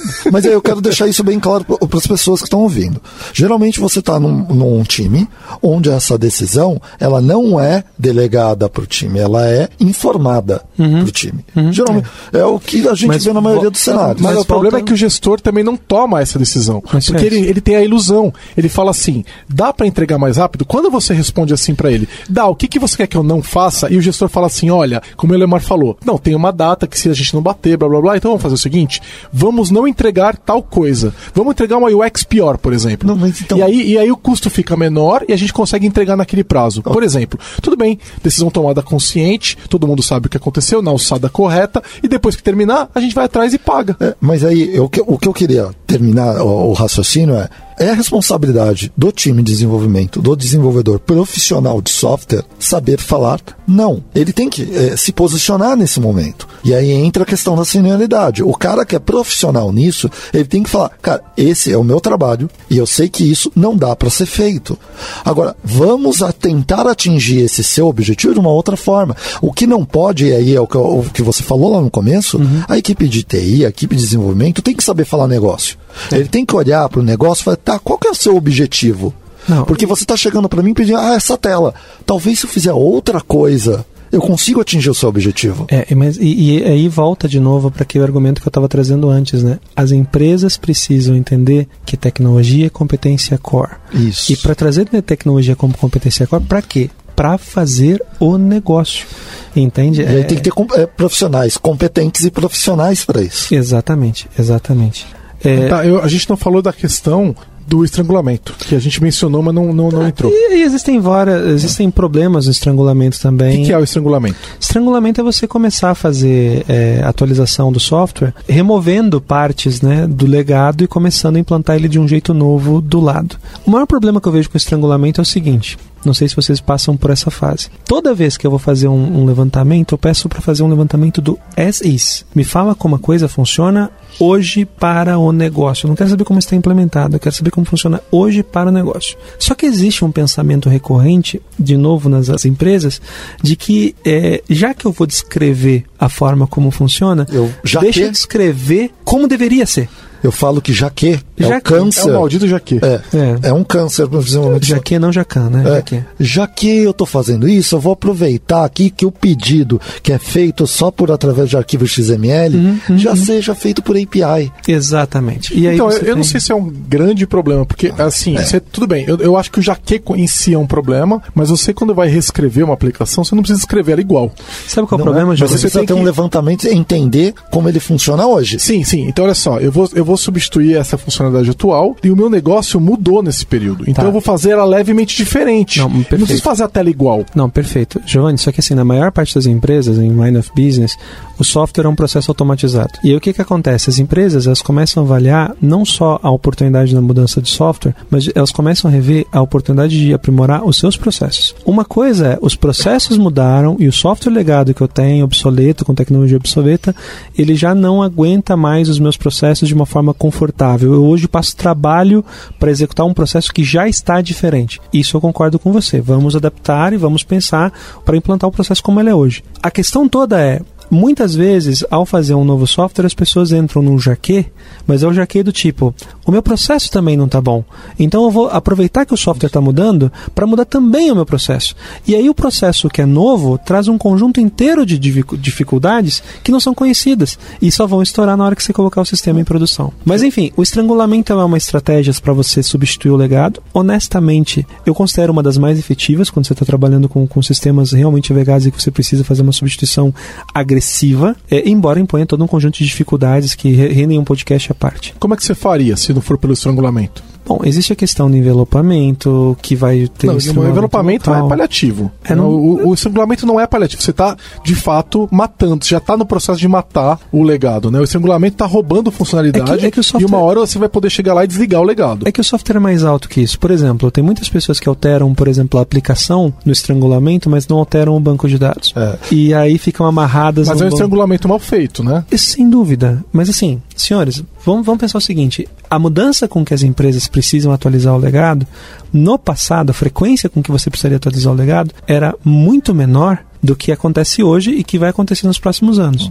Então, fatalmente, as os times de tecnologia sabem adicionar features ao legado, não sabem estrangular o legado. Sim, claro. E aí, daqui a pouco, esse, esse é um ponto, sabe? É de você trazer para dentro da empresa gente com conhecimento para qualificar o time, para dar conhecimento para o time, para que o time consiga executar o trabalho de uma maneira adequada. Não confundir, é, isso é consultoria, não confundir com Tá. treinamento, Então pelo vamos amor lá. de Deus. Envelopamento é paliativo para poder é, manter o legado vivo mais um tempo até ele de fato morrer. Certo. O estrangulamento é uma técnica legal que a gente, se bem feita, pode ajudar a ir roubando coisas do, O mais do legado. o mais importante O Big Bang Upgrade não é legal porque Não. ele vai ficar correndo atrás para sempre do legado e provavelmente não vai, não vai conseguir fazer isso nunca. Geralmente não alcança. Qual- Tem alguma outra um outro jeito de fazer? Honesta- vocês- Honestamente, para legados, eu não enxergo. São essas opções que a gente É, tem. Agora, uma coisa que é importante também é o seguinte, né? O- o- ma- os maiores fracassos de estrangulamento que eu vi até hoje são estrangulamentos com iniciativa, mas sem acabativa, sabe?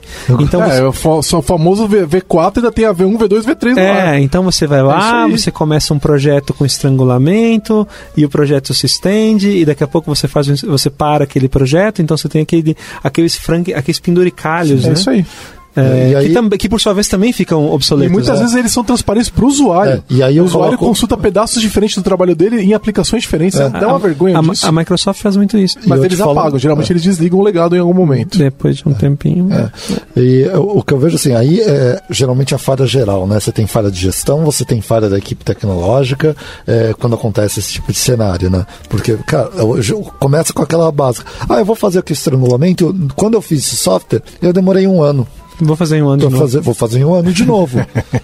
tá, Você sabe, você sabe tá que, com ele há 10 anos, você só tá contando um ano que você fez ele lá Você sabe que na pré-história, né, em 2002, é, a gente iniciou um projeto de software em que a gente resolveu fazer um Big Bang do, do- do principal produto da companhia. Vamos fazer do zero. Zero, zero, zero. Vamos levar o quê? Somente o know-how e nossa vontade. Exatamente. O know-how e a nossa vontade de fazer bem feito. E no .NET Framework 1, que Exato. tinha acabado de sair. É. Por que não? Então, é, não, e com um time novo, né? Que não conhecia, não tinha experiência Eu nenhuma. me lembro até hoje, cara, era fevereiro. Fevereiro e, e o cara da área comercial, a empresa era muito menor e tudo era muito mais amador, né? Eu já fui muitos anos amador remunerado. E aí o que que acontece, cara? O, o cara da área comercial, o responsável pela área comercial, perguntou quanto tempo nós precisávamos para fazer esse Big Bang do produto. E a resposta do diretor técnico, que na época não era diretor, mas do, do responsável para a área de tecnologia foi: Isso era fevereiro, ele parou, pensou, 18 de setembro. À tarde. É maravilhoso, né? Ah, Tre- per- 13 agora, e 15. agora você vai fa- fazer o seguinte, cara, 18 de setembro, de fevereiro até setembro, você está falando de sete meses, um pouco menos de sete meses, né? Uma tecnologia nova. Numa tecnologia nova, com um time novo, e aí ele falou 18 de setembro, só que assim, não, nem foi, não tinha sido feito nenhum esforço de, de, de, De avaliação. de avaliação, nada, né? Aí eu perguntei pra ele, cara, da onde que veio esse raio de 18 de setembro? E é dia do meu aniversário. E, e, sério, isso é verdade, cara, isso é verdade. Por quê? Porque eu assumi que a primeira versão, a primeira versão do software foi feita por ele em quatro semanas. E ele, ele presumiu, cara, se a primeira versão que foi pro ar foi feita em quatro Eu semanas, sete só por vezes mim, mais. eu tô falando em sete meses com um time que vai ter oito pessoas. Não como comer mês de novo, né? Vai ter oito pessoas nessa tecnologia que é tão maravilhosa, com essa ideia que tá tão mais bacana. Não tem como a gente demorar mais do que sete meses. E isso, é- quanto tempo tinha de desenvolvimento do legado nesse momento? Não era muita coisa, eram quatro ou cinco anos. Só que assim. Então, a gente vai refazer cinco anos em a, seis meses. A evolução do mercado e da tecnologia foi, foi frenética. O, o legado tinha efetivamente transformado a forma como se, fazia- se vendia móveis, né? Nós vamos fazer desse jeito. Resultado, o projeto atrasou três anos. Né? É porque, cara, são cinco anos de legado. A gente construiu muita história nesse legado, muito negócio nesse legado. É. Né? Migrar todo esse histórico, não se migra isso em E seis geralmente meses. o que o pessoal pensa e é, faz, ah, não, mas só foram alterações. É. O grosso Tá, foi feito Foi em três agora, semanas. Cara, É. quanta, é assim, que os código é a única verdade, né? Então aquela Uhum. Não, funcionalidade. eu, eu discordo, mas Aquele, ok. Aquela funcionalidade que o, aquele cliente naquela loja no Nordeste, talvez só ele usava, era importante pra ele. Uhum. E aí você faz isso de novo, você esquece de trazer ela, porque você não lembrou daquele cliente. E, e aí você tem que olhar, tem que ler o código todo, quando centenas de milhares de linhas de código. Cara, digerir isso. É, a, mi- a minha, a minha eu disse que eu discordo disso porque na minha interpretação é, o código não é a única fonte da verdade. É, eu li no seu post. Você tem a questão da documentação, você tem o contexto. Cara, o- aliás, crianças, é um, é um fato, tá? Você apertar F5 no seu computador e tudo ficar rapidinho, não quer dizer que quando você botar a escala. Então, Vai. e, e o, teu, e o teu código não vai revelar necessariamente isso. Mas enfim, avançando. É, eu discordo, eu acho que o código é a única Ok, esse é um concordamos, outro podca- esse- concordamos em discordar. Concordamos mais uma vez. É, e aí a gente grava um podcast desse, porque esse eu acho que vai ser O interessante. código é a única verdade? Não, óbvio que não. Ok. Tá, e aí, o que, que acontece se a gente não atualizar o- esse legado? Eu acho que- Ele vai, vai ficar lá, porque a gente não vai mexer, vai Você ficar mexendo. decidiu não pagar uma dívida do banco. Deixa lá, deixa ele lá. É, Quando assim- precisa mexer, a gente mexe nele. Na prática, na prática, o que eu vejo que é o maior risco é o seguinte, de novo, um software que não recebe novas funcionalidades tende à irrelevância. O Giovanni eventualmente conhece, óbvio que ele vai Sempre existe uma, uma exceção. uma exceção que confirma a regra, mas de uma forma geral, um software que para de receber novas features acaba com o tempo ficando irrelevante. E quando a gente começou aquela conversa toda, lá no início da gravação, a gente, a gente começou a falar sobre a mudança cultural e a mudança no mercado e o ritmo de evolução, Cara, veja só, como ignorar nos próximos anos serviços cognitivos, como ignorar nos próximos anos a necessidade de expor os seus sistemas como APIs, como ignorar nos próximos anos a necessidade de você suportar elasticidade, suporte para mobilidade, não dá para ignorar. Então, Fazendo basicamente que o software vai começar a ficar para os olhos dos usuários dele cansado. é, Né? Ele já não consegue, enquanto que dos teus concorrentes, ele já tem alguma funcionalidade um pouco mais Não, você, moderna vai ali. perder, você vai perder chance de inovar. É, pega por exemplo, vamos pegar um, um exemplo muito comum que a gente vê, né? Aplicação feita lá na época do .NET Framework, Webforms tal, não sei o quê. Funcionava, né? é uma boa aplicação web, tava atendendo. Só que você não migrou, você não atualizou, é, ainda é aquela mesma coisa. Aí você precisa, agora todo mundo usa celular. E você fez aquilo em 2005, sei lá, e não era responsivo. E aí o que, que você faz? Você tá perdendo clientes, porque o teu concorrente tem uma aplicação mais moderna, responsiva. celular. No celular ele não tá nem instalando o app. Essa- muita gente instala app, ele demanda baixar megas e megas de 3G, 4G, que muita gente não tem esses megas e megas, né? Aí o teu cliente tem um concorrente levezinho, que ele acessa lá, ele consegue ver o preço do produto, ele consegue ver o serviço que você oferece e você tá lá. Naquela aplicação web que demora para carregar, é lenta, às vezes não fala com a pessoa que é cega. Então, é, e é isso, tô tentando concretizar o que você tá dizendo, né? Sim. Você perdeu uma você tá perdendo cliente, você tá perdendo negócio, tá, você tá ficando para trás. Vou te dar um exemplo super simples que acabou de acontecer com meu sogro. Meu sogro tem uma loja de pet shop. ok. certo? Então ele tinha um software, adivinha feito em quê? Clipper. Clipper. Lógico, é Clipper. Clipper. Cara, Nossa. eu matei na hora. Tem, É é. Clipper. Clipper. Em 2020, hein? Opa, Então, nossa senhora, que o que a sua bolha, acontece- você não viu o Clipper? A minha bolha é quentinha e pequena. Eu já desenvolvi em Clipper. Eu também. Eu também. Tem, tem aqui. Tá, bom. Antônio Geraldo Rocha Vidal, se você tá, tá por aí ainda, manda um abraço pra gente, por favor. Então, ele pegou e tinha um software feito em Clipper que tinha um cara que ia lá, cobrava a manutenção dele todo mês, certo? E ele fazia esse software, chegou agora uma atualização do alguma coisa da nota fiscal que precisa ser feita. E quem fazia o software junto com ele? O filho dele, que agora olhou e falou: tá, eu tô fazendo um software aqui, tipo, há três anos, eu aprendi a programar, mas tem tanta coisa nova aí no mercado. Pai, fica aqui que eu vou. Que eu vou lá. Vou brincar com o brinquedo novo. é, deixou ele sozinho. Ele falou: Eu vou ficar aqui sozinho? Não. Não, fechou a empresa. Falou: ó, Desculpa, eu não vou dar mais manutenção no software. Precisa fazer isso, dá muito trabalho. Meu filho saiu, só tá eu. Eu já ganhei dinheiro com você há tantos anos. Exato. Cara, já- como eu falei, já vi isso acontecendo com fábrica. Não, mas assim, Entendeu? Isso empre- aconteceu com grandes E indústrias. no caso de uma, de uma empresa menor, isso ainda vai, mas, gente, de novo, A gente está falando sobre indústria, por exemplo, você pega uma, uma, uma, empresa, a gente fala hoje sobre indústria 4.0. E aí você vai dizer o seguinte, ok, eu vou ter que conectar, eu tenho uma, um parque fabril e esse parque fabril está desatualizado, mas mesmo assim eu vou instalar alguns sensores nas máquinas, eu vou começar a trabalhar com um, os twins para poder fazer uma análise em computador, para poder otimizar a produtividade e tudo mais. Aí você vai dizer para mim o seguinte, tá bom, Lemar, eu não preciso dessas mudanças todas porque eu já opero com essas máquinas há tanto tempo, por que, que eu vou colocar essa, essa coisa toda da indústria 4.0 para rodar dentro da minha empresa? Por uma razão muito simples. O teu concorrente está implantando e isso está reduzindo os custos dele isso. e, consequentemente, quando você fala em competição, aliás, esse é um outro podcast interessante, tá? Competição é sempre sobre lucro. Quando o teu concorrente sistematicamente consegue ter mais lucro do que você, sem cobrar mais caro na, na ponta, ele ele está fazendo a coisa de uma forma mais eficiente e com o tempo você vai acabar perdendo perdendo passo.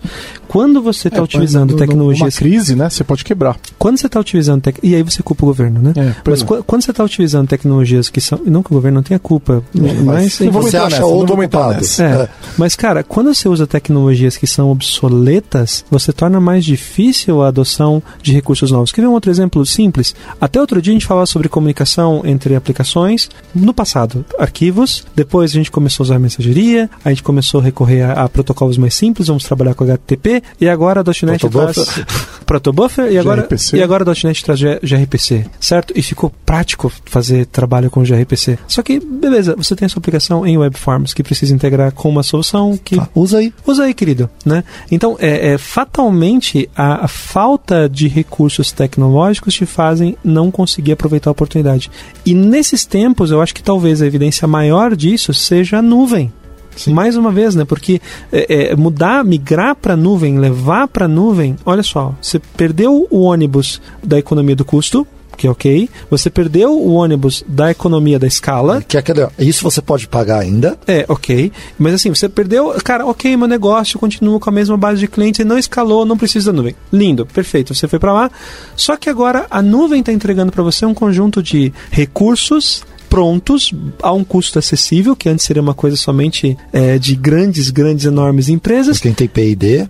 E você, exatamente. E agora o que acontece? A Microsoft, a Amazon, é, todas estão colocando, a Google estão colocando os PIDs dela para poder entregar para você. As a service. As a service, novidade, tipo, desde reconhecimento facial e mais um monte de coisa as a service, coisa que pode de fato impactar o teu negócio, só que só vai funcionar se a tua aplicação estiver rodando na nuvem. É. E aí você começa a dizer, é, ok, eu perdi o tempo. E você perdeu o tempo, você acaba sendo insignificante. É. Mas enfim, é, então, fora o resto que impacta a empresa, né? Por exemplo, a perda de profissionais, né? Uhum. E o custo maior desses profissionais. E tudo que a gente escreveu que a gente antes, já descreveu né? antes, né? E que, na minha opinião, essa é hoje em dia a que está mais doendo. É, é, pelo menos vem muita empresa conversar com a gente, é porque simplesmente ela não consegue contratar. Turnover na ATI em São Paulo está em níveis absurdos. Está é, tá acima de 30%. É. Às vezes está em 50%. A gente tem visto isso no é. mercado.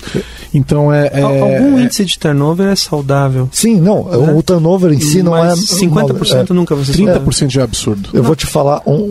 Até, até, é. Vamos lá, em TI, até 15 é ok. É. Até 15 é ok. Isso. É. Eu, o, eu tenho um cliente que a gente foi, é, fez um software para ele, beleza, a gente fez um software, trabalhou com a equipe deles, em conjunto tal.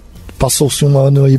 um ano o cliente procurou a gente, a gente precisa continuar fazendo ah, melhorias naquele software, adicionar novas coisas. Falou, legal, cadê a equipe que trabalhou com a gente? Ah, todo mundo saiu. Eram é. umas 20 pessoas. Todo mundo, todo mundo. Cara, a gente tá Aí ele perguntou pra gente, quantas pessoas vocês é, mantêm daquele time ainda? Todos. É. Como vocês conseguem isso? Não existe mágica. Não, também não é tipo, ah, eu faço certo, os outros não. E não Mas, quer dizer que vocês não tenham tido turnover também. Sim, nós core? tivemos o, turnover. o core da Lambda 3 não é tecnologia. O core da Lambda é. 3 são pessoas. Pessoas, é isso. É. No core da Lambda 3, o core da Exímia, deixa eu fazer o meu É, não, exatamente. A gente, no blog da Lambda. Não, quando a gente fala que uma, toda empresa é uma empresa de TI, quando a gente Sim. fala que um banco hoje é uma empresa de TI, quem faz a TI? Pessoas. São pessoas. É. Eu acho que tem, tem esse foco, eu acho que. Eu, falta... já, vi, eu já vi uma inteligência artificial competindo no debate que me assustou, tá? mas, mas é, é, é, eu acho que aí pode ser disruptivo para frente, mas hoje é isso. Certo? Sim. Hoje, eu acho que tem essa questão de.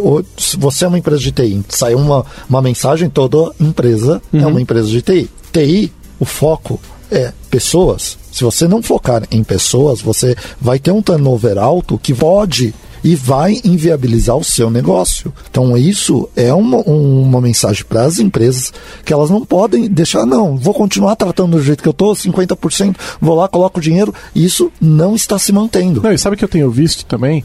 Como ainda tem muita gente entrando no mercado, né? O pessoal gosta de trabalhar com tecnologia, a gente forma muita gente, a gente só não forma gente suficiente. Uhum. Mas a gente forma muita gente. Só que leva anos para você se formar em TI de fato. Para você ter uma pessoa sênior, vamos lá, 10 anos de, de, experiência, né? Muitas vezes, né? A gente, a gente já falou mais sobre essas questões de senioridade aqui no podcast da Lambda. Link, eu tenho links visto. No show notes, é. Links no show notes. A gente tem visto clientes onde a equipe inteira é de júnior, é. entendeu? É uma pessoa que não está preparada guiando outra pessoa que não está preparada. E eu gosto muito do que o Felipe Rodrigues, nosso amigo ex-Lambda, já falou é, sobre isso, né? Pode acontecer de um bom time entregar um bom software não vai acontecer de um time inexperiente entregar um bom software. É impossível, entendeu? Um, time, um time despreparado não vai conseguir entregar um bom software. Ele pode atender uma demanda de negócio, mas aí a questão ela de qualidade... Ela vai ter muitos problemas. É, é. Ela vai, aí a gente volta, referimos ao oh. outro podcast é. e o post do Lemar sobre amadores remunerados, né? É. E aí só para lembrar, né? Se você tivesse uma Ferrari, você levaria ela no Zé da esquina para fazer o conserto? Não, você levaria num lugar especializado. E o que a gente tem visto hoje, por causa dessa loucura que está a tecnologia, a falta de formação de gente suficiente, é as grandes empresas estão levando as suas Ferraris para arrumar no Zé da esquina. Estão né? É. pegando pessoas muito é, jovens na área ainda uhum. e que não estão preparadas para lidar é. com esses desafios que a gente já falou. A gente falou só sobre isso, podcast inteiro, é. sobre amadores remunerados. Eu ouvi essa semana uma frase que eu falei, cara, é, você realmente não sabe o que você está fazendo. Eu falei isso para a pessoa. Ele. É, C e Brust? Não, não. Ah, okay. O cara simplesmente falou: não, eu estou contratando três Carlos. Para manter esse software. Uhum. É, eu falei, mas o software tem problemas hoje. É. Hoje ele está com problemas. Você vai colocar três júniores, como que você pretende resolver esse problema? Não, esses três júniores eu vou dar treinamento. E eu vou dar treinamento, isso vai resolver. Falei, isso não é uma coisa que resolve com treinamento. Ah, cara, o problema, o problema aqui é que o mercado está chamando de sênior com muita frequência júnior também. E sabe qual é a raiz mas... desse problema? A raiz é, a gente ainda está no meio de uma crise, o mundo inteiro está no meio de uma crise, e os salários de tecnologia estão subindo. E a realidade é que as empresas que conseguiram investir em tecnologia no passado estão tendo problema de orçamentação para tecnologia. E aí acabam caindo nisso, elas não têm budget para poder fazer um software direito. E em vez de elas pegarem e falarem assim, tá bom, não tá dando, a grana tá curto, o cobertor tá curto. Em vez de tentar pegar e rebaixar o, o, o, conhecimento geral e não contratar, a gente não consegue mais manter esse nível de conhecimento, pessoas mais sêniores e tal, e baixar todo mundo, agora todo mundo júnior, que tal escolher os sistemas que você vai investir mais? Priorizar. Priorizar. Por... Falar, esses daqui, ó, eu vou deixar em manutenção, não vou colocar features aqui. O que, que é core, né? Vamos olhar para Pareto ali, né? O que, que roda o meu, meu negócio? O que, que vai me levar até a próxima onda depois que a crise sair? O que, que vai me levar até a próxima onda de crescimento? O que, que vai me levar até o momento onde eu posso voltar a ter a equipe que eu tinha antes? Mas pegar e diluir os recursos é o caminho para ter problema. Você sabe que quando você olha os reportes sobre a Bay Area, lá, o Vale do Silício, você tem uma série de relatos de mesmo empresas muito grandes cogitando sair de lá por causa do inflacionamento é, tá... dos custos dos desenvolvedores. Aqui a gente 300 reclama. mil dólares o salário. É. É. Então, então é, você vê, se esse problema acontece no lugar onde a princípio quase todas as empresas sabem fazer tecnologia do jeito certo, imagina num lugar onde não se sabe fazer. Não. E tem aqui alguns pontos importantes e eu acho que para a gente poder entender e encaminhar essa visão é talvez a grande visão a se entender é que cara você não pode mais conduzir o teu negócio trabalhando tecnologia como uma competência periférica. Você tem que entender que tecnologia é competência core dentro da empresa. Talvez esse seja o primeiro grande desafio, já que a ideia do podcast é falar sobre os custos das tecnologias obsoletas para o negócio. Talvez esse seja o primeiro grande desafio do negócio. Não veja mais tecnologia como um mal necessário, não veja mais a sua área de TI como sendo uma, uma fonte de custo, não veja mais é, tecnologia como uma competência que pode ser alienada a um terceiro simplesmente. E, e assim, olhando para o que o Forest Research publica nas pesquisas de sucesso de projeto deles, a gente tem índices absurdamente altos de falha de projeto, acima Sim. de 70%. Né? É, Isso não é saudável. O nome é, é Cause Report? Cause né? Report. Eles mudaram depois recentemente. Agora, né? agora mudou? É, tem, tem um nome tá um pouco diferente, mas não lembro ah, o nome Mas exato. eu gostava quando era calvo. é, vamos olhar, é como se uma indústria inteira é andasse com dor de dente e nunca tratasse a dor de dente. Tá na hora de começar a olhar para isso, não é só, é, a gente fala com mais profissionalismo, né? Com, os velhos padrões não estão mais funcionando. Sim. E no momento de crise, onde os salários dos funcionários estão mais altos, os recursos estão mais escassos, o profissionalismo fica mais importante. E o profissionalismo tem que começar na gestão. E, então, e... assim, a gente tem que olhar quem vai me ajudar a fazer essa transformação digital, quem vai mudar minha cultura, quem vai mudar minha gestão, quem vai mudar minha tecnologia. Porque essas pessoas que estão com você, de repente, elas, que te levaram até aqui, elas podem precisar de treinamento para te levar até o próximo passo, ou talvez você precisa trazer outras pessoas para te dar, te levar até o próximo passo. E, e, e eu acho que o ponto central é os C-levels têm que entender que tecnologia é coisa da agenda deles. Sim, né? sim. Então, tipo, não é simplesmente vou trocar as pessoas e vou. Não, C-level, você é responsável por trazer tecnologia como competência é. core para dentro das empresas, assim como a área de recursos humanos. E coisas que a gente pode mais ou menos é, é, verificar e lições aprendidas. Big Bangs costumam ser problemas, não costumam resistir aos primeiros desafios. Né? Se você tentar é, recorrer para uma ideia de Big Bang, você não vai conseguir aplicar. Existem disciplinas, Ele vai começar. Mas não vai terminar. Isso. Né? E, e, aí existem coisas que a gente precisa se verificar, verificar também é, com relação a, a fazer um inventário adequado das tecnologias que eu tenho dentro de casa. Existem técnicas modernas e também consistentes, não quer dizer que é porque é moderno, que é arriscado, é edge. Você fala tanto sobre arquitetura corporativa, por exemplo, fazendo vínculo entre negócio, aplicações, dados, infraestrutura. Existe tanta técnica para você poder fazer esse tipo de mapeamento, esse tipo de diagnóstico de como o teu, teu negócio está, que você não pode mais utilizar a falta de método como justificativa. Usar a falta de método como justificativa é só a expressão da incompetência. Porque o método está lá e o método existe. Então, tá isso aí. Depois olhar mais Twitter. É, Siga o Twitter da, da Exímia. E, é, e aí, obrigado, Exímia Co. Né? E, e então, o que, que acaba acontecendo nesse aspecto? É, por outro lado, também, existe, a, e a gente sabe dessa, dessa coisa, que trabalhar sempre no, no edge da tecnologia é muito arriscado. Sim. Nossa pequena bolha confortável aqui e quentinha. É, e quentinha nos permite eventualmente experimentar. A gente gosta de experimentar tecnologias novas, mas a gente também tem muito consciência de que aquela tecnologia nova daqui a pouco não se sustenta, ela não, não consegue sobreviver. O índice de mortandade de tecnologias é. novas é enorme. Não, mas no JavaScript. Né? E o custo de risco também é. que, é, que existe, uhum. né? porque na hora que você vai adotar uma tecnologia nova, qual que é a garantia que ela não vai mudar é, logo em seguida? Eu acho que tem algumas maneiras de observar isso. Não, né? sim, então, por exemplo, não existe garantia. Grandes, eu, eu, por isso que eu sou muito crítico com tecnologias em plataformas e linguagens que surgem e não tem ainda grande adoção. Pegar uma nova plataforma, uma nova linguagem que só as empresas hipsters estão usando, pode ser uma excelente forma de você não ter ninguém para dar manutenção na sua aplicação daqui a cinco anos. A ponto de te obrigar a contratar uma empresa para ter esses profissionais. Ou comprar uma empresa. É. Ou comprar uma empresa. Exatamente. É, que é o que a gente está tá acontecendo pra caramba ultimamente. É. Então, assim. É, eu é, conheço duas. É, só esses últimos seis meses foram duas, né? A Lambda tá vendo? Não. Tá. então, assim, sempre o. Tá. eu, eu, eu, gosto de. Sempre está vendo. A questão é que não tem ninguém para pagar o, o, valor que a gente quer. Caramba, hein?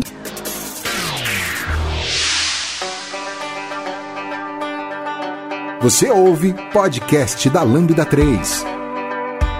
Mas voltando, se você olhar, por exemplo, para as tecnologias que estão consolidadas e que estão se mantendo modernizadas, porque a gente pode também olhar para as tecnologias que estão consolidadas e estão ficando defasadas por si. Uhum. O Java era uma dessas e não é mais. O Java está se modernizando. O Java não é mais o mesmo Java de hoje, 2020, não era o Java 2017. Com a né? Microsoft, isso. Né? A, a Microsoft também não é, o .NET não é mais a mesma coisa, as nuvens não são mais. Então, você olhar para essas plataformas que estão consolidadas, Node.js, Java, .NET e o, que, e o ecossistema que está em volta desses caras, em geral, vai acabar trazendo um, um lugar seguro. Faz sentido você pegar uma, uma versão alfa de uma plataforma? Não, em geral não vai valer a pena, mas apostar nesses caras é certeza. E assim, eu vou, agora eu vou fazer uma afirmação que eu, eu não sei se vocês concordam comigo. Em geral, essas grandes novidades que são super hipsters não trazem diferencial para o negócio. Não vale a pena adotar uma tecnologia super hipster só porque o seu concorrente está usando, porque ele está fazendo isso. Faz muito mais sentido você buscar o que faz sentido para o seu negócio, é. uma tecnologia consolidada que atenda ao teu negócio. Eu acho que o em geral te salva, porque é, eu não concordo em ipsis literis com isso, mas o em geral te salva na, na afirmação,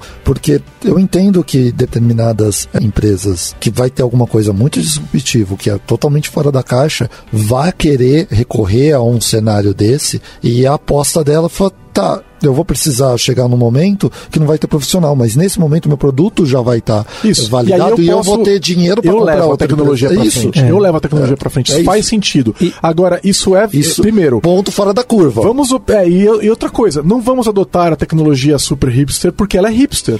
Vamos primeiro Esse olhar e motivo é assim, ó, errado. ela tá lá e vamos olhar para as outras. Tem alguma que atenda igual a tecnologia super hipster que também me traz o diferencial, mas é mais consolidada? Porque de repente essa é melhor para o que eu preciso. Até porque, por exemplo, se você pegar no ambiente corporativo, né? Por exemplo, em ambiente corporativo, muitas vezes agilidade é algo que você quer, mas você não pode abrir mão do compliance. Então, se você tiver que optar entre agilidade e compliance, você eventualmente opta por compliance.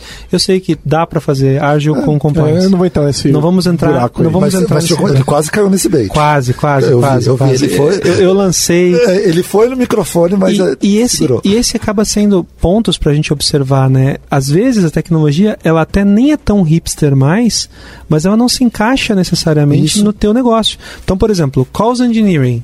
É lindo. O Netflix Ah, é linda. a história é linda, eu quero agora. não, não, o, Ne- o Net- o Netflix mostra isso de uma forma precisa. O que poucas pessoas ignoram quando se fala sobre cause engineering é que eles falam, bicho, quando você já esgotou todas as formas de demonstrar que o teu software não tem problemas, você recorre eventualmente a cause engineering. Mas, de novo, vocês não são Netflix. Você não precisa chegar no cause engineering, porque Ou- o seu quebra muito mais ou- antes. Se você quebrar, você não tem teste.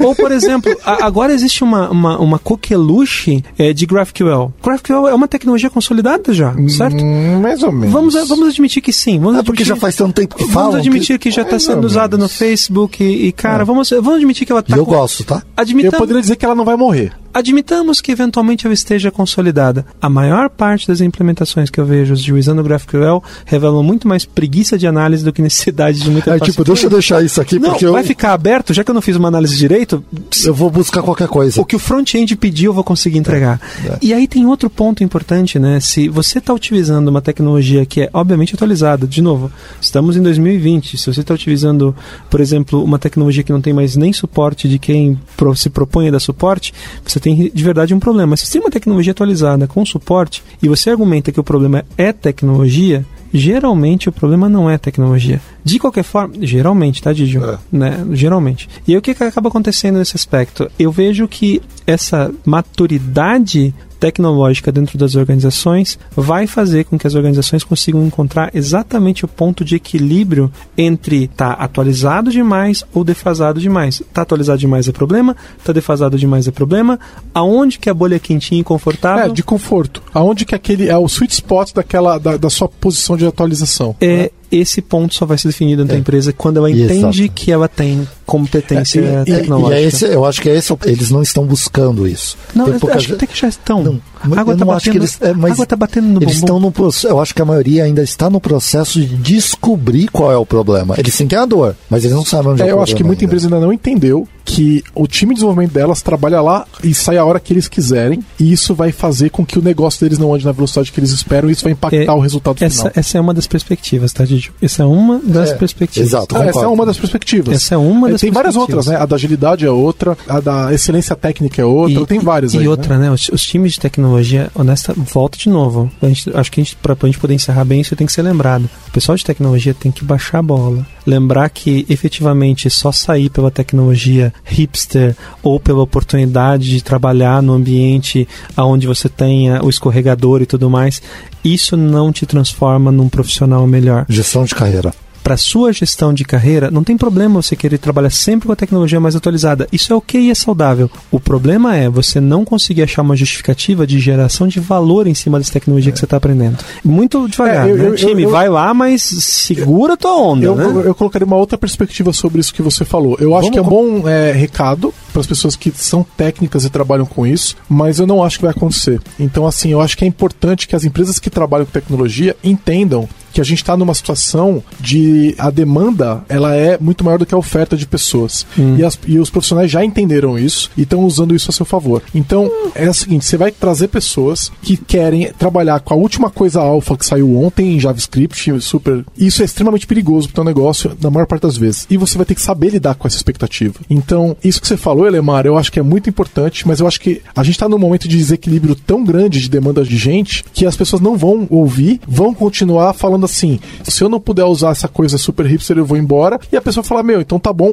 e não deveria estar fazendo isso. Então, aprender a lidar com isso. E aí, falar assim: olha, eu não te ofereço a tecnologia JavaScript super modernosa alfa que saiu ontem, mas eu te ofereço outras coisas que também são muito atualizadas, que também são muito legais. Então, e aí voltamos em tudo que a gente falou hoje, É. que é excelência técnica, entender de tecnologia, que é entender as pessoas. Então, uma empresa que faz isso, ela é um lugar legal para trabalhar. Você sabe uma, uma evidência disso como exemplo, né? Pega o time do RavenDB. Pô, eu gosto desse time, tem Elemar, né? É, mas assim, você vai Tava pensar. programando em Assembly Você hoje. vai pensar o estúdio do RavenDB. A tecnologia base para aquele estúdio, que diga-se de passagem é muito legal, é Knockout. Repara, em 2020 a gente tem, uma, a gente tem um negócio super atualizado tecnologicamente, com um monte de. Mas que o, o, a, espinha, Front-end. a espinha dorsal do front-end, que tem um monte de coisa, que tem D3, que tem um monte de coisa bacana, mas a espinha dorsal continua sendo Knockout. Por que, que é bacana trabalhar ainda no time do RavenDB? Porque puxa o Atawaend, por exemplo. Entende que é um É monstro. o Elemar. O Elemar é descartável, mas assim. É, é- Não, mas tem que escolher qual vai ser o seu atrativo para esses profissionais. É, você tem que se manter. ah, E isso parte da ideia de você entender que tecnologia é competência core. O RH tem que se adaptar para contratar esse cara de Concordo. tecnologia. A forma como você promove a empresa tem que ser revista. A forma como. Você coloca a vaga de emprego, como que você trata com ela aqui dentro, como você trata quando ela tiver problemas dentro da empresa. Cara, eu ouvi dizer que a Microsoft já está espalhando um boato que vão começar a usar Rust para segurar os devs de C++. Olha Você pode. viu? Sério? Isso não É. tinha tá chegando nesse nível aí? É, parece que sim, mas o, Nossa. o, Didi, o Didi acreditou no discurso, cara. Quase mandou currículo para eles. Não, eu não sabia Tá, disso. agora Mas, eu enfim, vou mandar A um- gente vai fazer um outro podcast sobre Rust. Tá. Agora eu vou mandar o meu recado e não vai ser para as empresas, vai ser para os profissionais. E, é, Também? Eu acho que hoje o profissional sim escolhe e ele vai escolher durante é, muito tempo, mas a gestão de carreira e a atuação dele nas empresas por qual ele passar tem que ser profissional. Sim. E o que eu vejo hoje entra um pouco da ganância, que é saudável num certo nível. Ambição, ambição. Ambição é melhor que ambição é mais bonito. Eu acho que define melhor. É, a ambição ela precisa ter, eu acho que você tem que olhar, mas tem que ter uma gestão de carreira competente. Você está trabalhando com a sua carreira. É. Se você entrar numa coisa de, pô, vou pular de um emprego é, seis em seis, seis, seis, seis meses, você não vai entregar nada, Nada. de valor. Você não vai ter a, é experiência. né? Não, e a experiência de fato entregar valor é importante. E isso, eu, quando eu analiso, e aí vai a dica de quando eu analiso o currículo, eu olho. Poxa, eu entreguei tal coisa, eu fiz, coloquei em produção. O cara cita métricas daquilo, coloca como aquilo impactou a empresa ou o cliente que ele fez. Na- desde, Aquilo que entre- olho. desde que entregar não seja, foi contratado no dia que fizeram o deploy. Não, exato. É claro que aí, mas brilha o olho, não é que o cara já sim. olha numa forma, né? Ah, trabalhei com C Sharp JavaScript, fica é, só Tanto que isso é uma das coisas mais valorizadas quando a gente contrata. A pessoa que ela consegue de fato entregar software e não escrever código. É. Entregar software envolve escrever código, mas se envolve, envolve também entender o cliente, se envolver com o problema do cliente, se Ter essas comprometer. conversas que você É colocou. tudo isso daí. E aí uma empresa que te ensina a fazer isso, ela tem muito valor. E não são muitas que te ensinam a fazer isso. Você tá vendo? São coisas, cara, que são. Como que eu mantenho uma equipe que vai me, não, me, não vai me deixar ficar obsoleto? Passa por questões humanas, soft skills, que a gente fez um podcast sobre isso também, que não tem a ver com tecnologia. Deixa eu terminar meu- o, o meu recado. Eu acho que essa questão é seja profissional com a sua gestão de carreira e não só com a sua atuação. É, a gente falou sobre como defender a sua de vida técnica, conhecer, e aí tem os amadores remunerados, que é uma boa referência, mas seja profissional na gestão da sua carreira. Não terceirize, Não, e terceirize. Seja, profi- e seja e aí, profissional. isso que você falou, eu, eu também não gosto da ideia, eu vou para tal empresa porque ela vai me ensinar. Você tem que escolher o que você É a quer. sua aprender. carreira, não é a carreira da empresa. Exato. É, Assim como a consultoria não, in- não instala a transformação digital ou agilidade, a empresa não a empresa também não vai instalar competência técnica na Isso. sua cabeça. Você né? pode estar numa empresa defasada e aprendendo pra caramba. Isso, já né? teve vários casos, a gente contratou pessoas que eu olhava para a empresa e falava, será que ele vai. Não, ele conseguiu, mostrou e estudou por fora para conseguir fazer aquilo. E, E muitas vezes você tem aquela empresa que está defasada, ela tem técnicas, ela tem tecnologias, ela tem. eh, Você pode trabalhar a sua gestão de entrega, Isso. né? E que não seja a melhor tecnologia, que está tudo defasado. Então trabalha a questão soft skill, trabalha esse cliente difícil que você tem e aprende a fazer esse lado. Sim. Ele é muito importante, tão importante quanto a entrega de software. Em algum nível, para alguém, você vai estar sempre obsoleto. Não importa o É quanto lógico, atualizado é lógico. Todos nós Isso aqui estamos obsoletos em alguma coisa. É, é, é, Você não é, dá, eles sabe, dois não o estão, Elemar tá- o Elemar- eu também tô. O Elemar tá, tá atualizado em tudo. É, não, não é verdade. Eu sou um cara que ainda gosta de ser mais mais. Mas enfim. Tá bom, vamos fechar então. Temos Achei um, temos um podcast? Temos um podcast, Temos podcast. intenso, em quase de- duas horas. E de velha guarda, né? E da velha guarda. Da e velha foi guarda. muito bom. E ó, meu papel foi bem feito. Foi, não teve Vocês treta. dois estão vivos. Ninguém tá sangrando. É. É, isso pelo menos É. não tá aparecendo na foto que foi tirada antes. Mas da eu vou tirar outra agora pra provar e vou registrar. Estão todos bem. Minha parte eu fiz. E aí a gente convida vocês que tiverem ah, coisas a comentar sobre esse episódio. Tem o post do Elemar sobre esse assunto. Nós vamos deixar linkado para vocês irem lá no blog da Exímia para discutir com ele, onde ele fala de, desses aspectos e algumas outras coisas, um pouco mais detalhe, mais ou menos detalhe. Vocês podem continuar a conversa lá também. E também no podcast, no post do episódio da Lambda, que a gente também vai estar lá conversando com vocês. E o Elemar também vai olhar lá. Então a gente fica olhando um ou outro, ajuda aí. Né? Então, se vocês quiserem eh, comentar mais com a gente e se ficou alguma dúvida, comenta com a gente no Twitter, que quem sabe a gente faz um follow-up aí com as perguntas de vocês. Já aconteceu várias vezes a gente fazer uma continuação com base no que o- os ouvintes A trouxeram gente- pra gente, A né? gente tem uma série de micros sobre microserviços Ah, contra o time. Pois né? é, quando esse episódio sair, já vai ter saído de microserviços E- anterior, e- a quarta, né? Uhum. E a gente, tá, a gente só não gravou a quinta porque a gente tá esperando a- o feedback da quarta. E, e mais um ponto, eu gostaria para encerrar, eu queria agradecer muitíssimo pela oportunidade de estar participando desse podcast, porque eu gosto muito do Giovanni, embora na- nas redes sociais a gente trete, mas eu tenho um carinho para lá de especial pelo meu amigo Vitor Cavalcante, é uma das pessoas, assim, uma das coisas que fizeram para mim valer a pena participar de eventos de comunidade foi a grata a benção, né, de conhecer pessoas como o Vitor Cavalcante. Ele é uma, para mim, é uma inspiração, é um dos profissionais de, de mercado que eu mais gosto, não só como profissional, mas também como pessoa. Cara, então, depois eu vou gravar isso. eu- Me dá o áudio disso aqui. Eu- depois que eu eu vou faço. colocar todo dia de manhã pra ouvir que. Eu, eu fui mais longe, ele é meu sócio, cara.